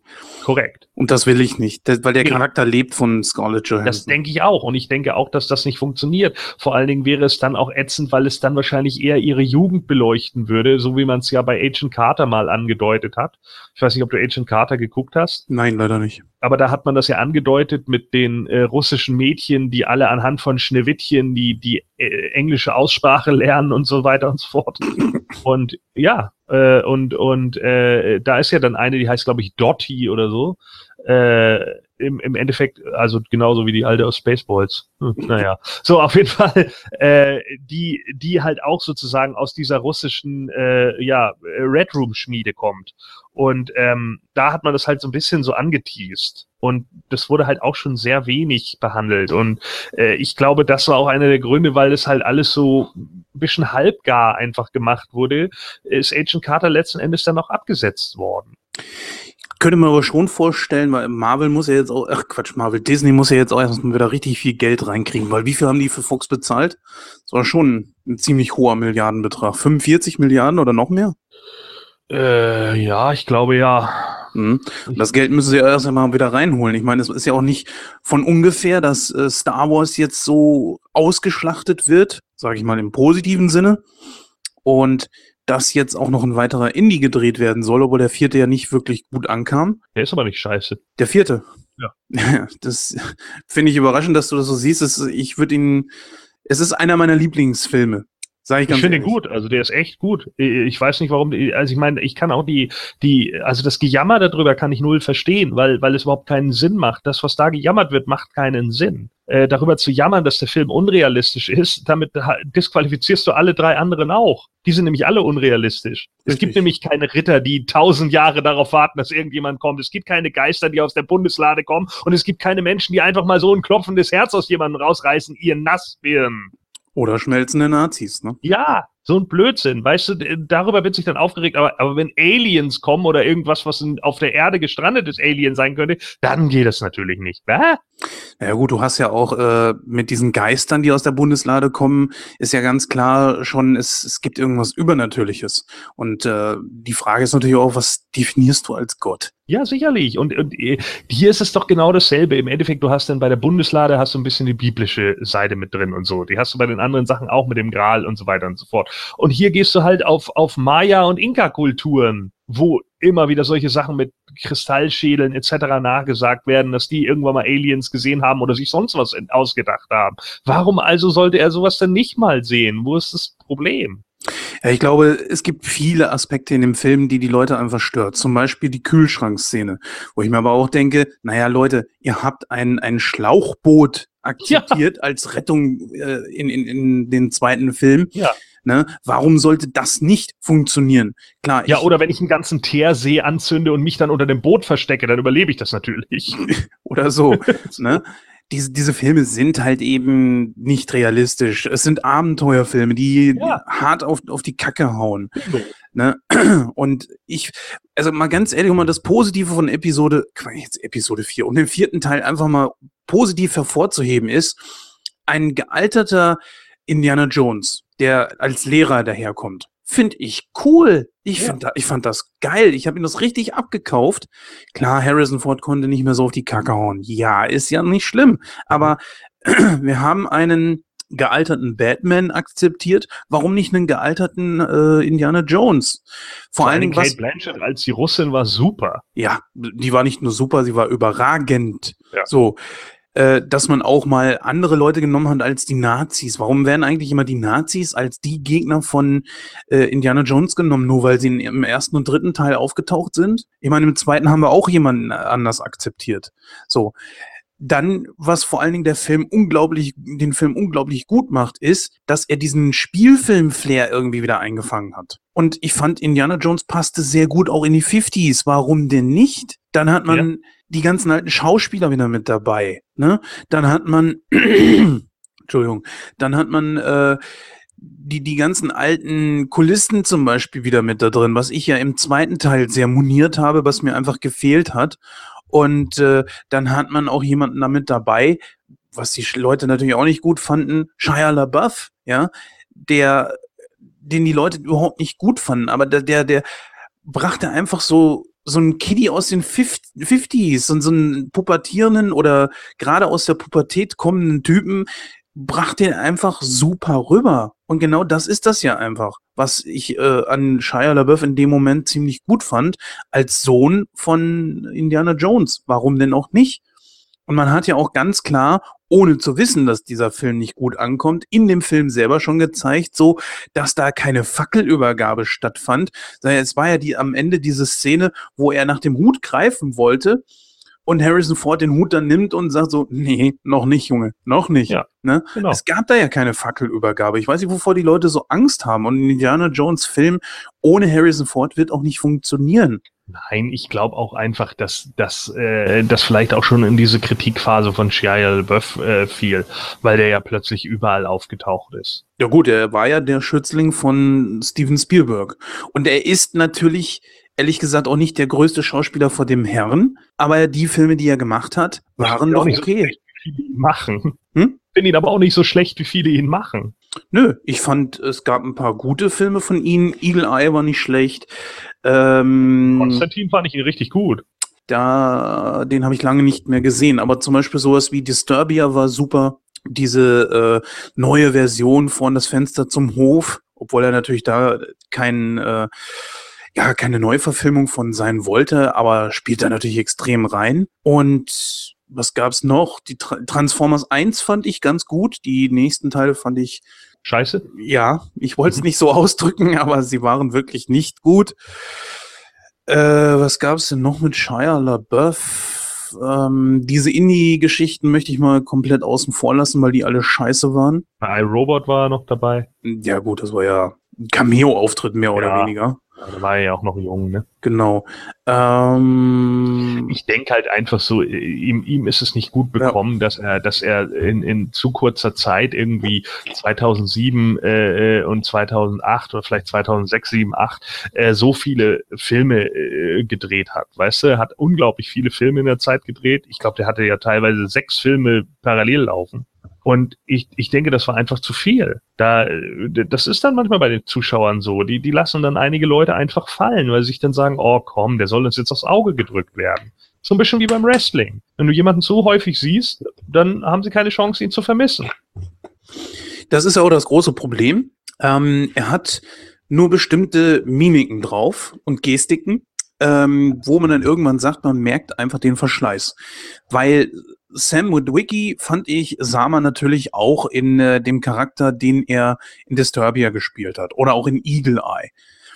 Aber wenn es danach geht, dann muss man leider sagen, ist einer der größten Schauspieler unserer Zeit auch extrem beschränkt, nämlich Jack Nicholson oder Robert De Niro. Ich meine, ich mache jetzt hier einen Riesenfass auf, aber die haben auch nur alle ihre bestimmten Gesichtsmimiken und so weiter.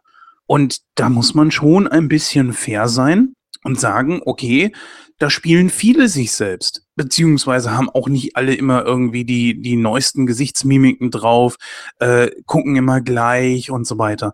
Ein, ein Mensch ist nun mal ein Mensch. Sondern es kommt halt, halt auch, ich denke, es kommt halt einfach auch darauf an, ob, ob, ob man denen die Rollen abkaufen kann und ob sie sich in diese Rollen reinfühlen können. Und wenn sie das können, dann merkst du das halt. Ja, äh, ja. und dann, dann können sie das halt einfach auch zeigen. Und, und äh, in, in einigen Punkten geht das, in anderen geht das nicht. Und manchmal overacten einige Leute und manchmal tun sie das nicht. Ähm, jetzt macht er ja, äh, Shia LaBeouf macht jetzt ja mehr so Drama-Gedöns, mhm. ist ja auch okay. Dann macht er das jetzt erstmal. Vielleicht ist es ja auch ganz gut für ihn, weil er dann nochmal wieder ein bisschen was lernt.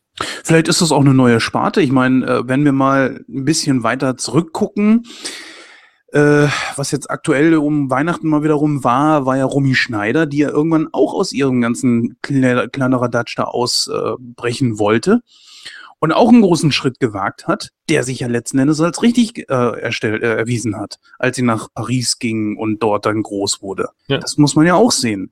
Irgendwann ist dann auch einfach mal gut. Aber bleiben wir mal bei diesem Charakter. Und um einfach das mal in einem positiveren Licht zu rücken, weil viele ja wirklich auf Shia LaBeouf da rumgehackt haben, er würde da nicht reinpassen. Aber was sollte Matt denn darstellen? Einen Großkotz, der äh, immer meint, er wäre der, der Größte und wüsste alles besser und von wegen, ich gehe von der Schule und so weiter. Und was ist Shia LaBeouf? Was hat er denn da gespielt? Einen Großkotz. Ja? ja? das sagen die Leute. Er ist ein Großkotz und er spielt einen Großkotz. Ähm, merkt er? Ne? Das ist auf, also, was willst du da kritisieren, wenn ein Großkotz ein Großkotz spielt? Also, passt doch. Ja. Was erwartet ihr dann da? Ja. Äh, klar, ein bisschen hochgestochen als Sohn von Indy, ne, die große Fackelübergabe, bla. Aber es ist ja nicht passiert. Und es wird auch nie passieren. Und selbst wenn es passiert, Indiana Jones bleibt immer Indiana Jones und wird immer von Harrison Ford gespielt werden. Und wenn irgendwann mal tatsächlich äh, die, die äh, Abenteuer des äh, Sohnes von Indy kommen sollte, wird der anders heißen und er wird anders auftreten. Aber ich glaube nicht, dass es jemals passieren wird. Indiana Jones wird mit Harrison Ford zu Ende ja, gehen. Ja, nee, das glaube ich auch nicht. Und ich denke halt, die haben ja auch anhand der, der, der, äh, der äh, Serie, denke ich, haben sie halt auch gemerkt, die Abenteuer des jungen Indiana Jones, dass das nicht funktioniert. Ja. Das ist einfach zu sehr mit, das ist auch wieder so ein Beispiel, zu sehr mit äh, Schauspieler und Charakter zu sehr verschmolzen. Was ich aber ziemlich cool finde, ist, dass Harrison Ford einfach auch im, ich glaube jetzt Anfang 70 ist, dass er trotzdem immer noch Bock hat da drauf. Und ich finde, ich hätte schon noch Bock auf einen fünften Indie. Der wird auch kommen, oder? Was denkst du? Ja, da gehe ich auch von aus, dass er noch einen macht. Ja, wir haben jetzt äh, mittlerweile 4 Uhr weiß nicht, äh, ich glaube, wir können so langsam auch zum Ende kommen mit einer extrem ausgedehnten, ich weiß gar nicht, hast du überhaupt noch darüber nachgedacht, dass wir jetzt hier noch drehen, also aufnehmen. Ja. Ähm, wird wahrscheinlich, es sollte eine kurze Ausgabe werden, es wird eine der längsten Ausgaben von Sneak Week und äh, ich fand's toll, dass Gordon heute mal mit dabei war, eine Premiere. Und er hatte ja befürchtet, er hat nicht viel zu sagen, aber er hatte eine ganze Menge zu sagen, wenn auch nicht zu den beiden Filmen, die ich eigentlich hier besprechen wollte. Aber naja, wir haben einen extremen äh, Jahresrückblick gemacht, denn natürlich viel auf Marvel, DC und äh, Disney. Aber trotzdem, das war ja das, was halt auch das Jahr über nun bestimmt hat und was auch das Kino bestimmt hat und auch weiterhin bestimmen wird, denke ich mal weil es erhebt sich ja wirklich kein großer Blockbuster, der nicht irgendwie im Superheldenbereich zu finden ist oder eben Star Wars. Oder fällt dir da irgendein Blockbuster ein dieses Jahr, der außerhalb dieser Schmiede war? Nee, ne? Äh, nö. Genau, deswegen, da wird auch der Fokus weiterhin drauf bleiben. Und ich persönlich habe da auch gar nicht so viel gegen. Ich merke nur, dass wenn ich jetzt einen Ausblick wage auf äh, die erste Jahreshälfte von 2018, äh, wird der gute Julian oft frei haben. also Meinst von du? daher. Ja, ich denke mal, dass äh, Black Panther wird Thema sein und ich denke mal, dass auch ich mit Sicherheit reingehen werde. Äh, das ist ein Superheldenthema, da wird äh, Julian auf keinen Fall reingehen. Die Avengers werden kommen. DC wird ja, glaube ich, nachlegen. Ich weiß gerade nicht welchen Teil. Aber naja gut, äh, Star Wars wird kommen. Da wird er ja auf jeden Fall mit dabei sein, weil äh, Solo a Star Wars Story. Weiß nicht, ob das jetzt tatsächlich der offizielle Titel ist oder erstmal nur ein Arbeitstitel. Äh, da wird er ja definitiv mit dabei sein. Ja, also schauen wir mal. Gut, liebe Hörer, ähm, weil auch ich jetzt langsam ins Bett muss. Was? Äh, was? Ja, es ist tatsächlich so. Also ähm, wir kommen jetzt wirklich mal langsam zum Ende. Ich glaube, Gordon und ich könnten noch Stunden weiterreden und hätten dann immer noch nicht alle Themen raus. Aber wir müssen ja wirklich irgendwann mal zum Ende kommen. Deswegen, ähm, ihr werdet definitiv noch die Möglichkeit haben, uns zu hören, sei es nun jetzt äh, diese Ausgabe von Sneak Week. Wir werden mit Sicherheit äh, im neuen Jahr mit Moon Talk irgendwo starten auch in großer Vorbereitung zur Richtung 500. Ich bin froh, dass ich da ein Teil von sein darf. Großartiges Team. Und wer sich für das Thema Wrestling interessiert, der ist da sehr gut aufgehoben und kriegt auch genügend Input. Ähm, dann, was ich noch sagen kann, ist, ich habe mal äh, auf Solopfaden gewandert oder bin auf Solopfaden gewandert. Man merkt, wie äh, spät es ist. Ich habe tatsächlich mal ähm, mich hingesetzt und habe den SummerSlam 92 mir vorgenommen, habe ihn alleine kommentiert.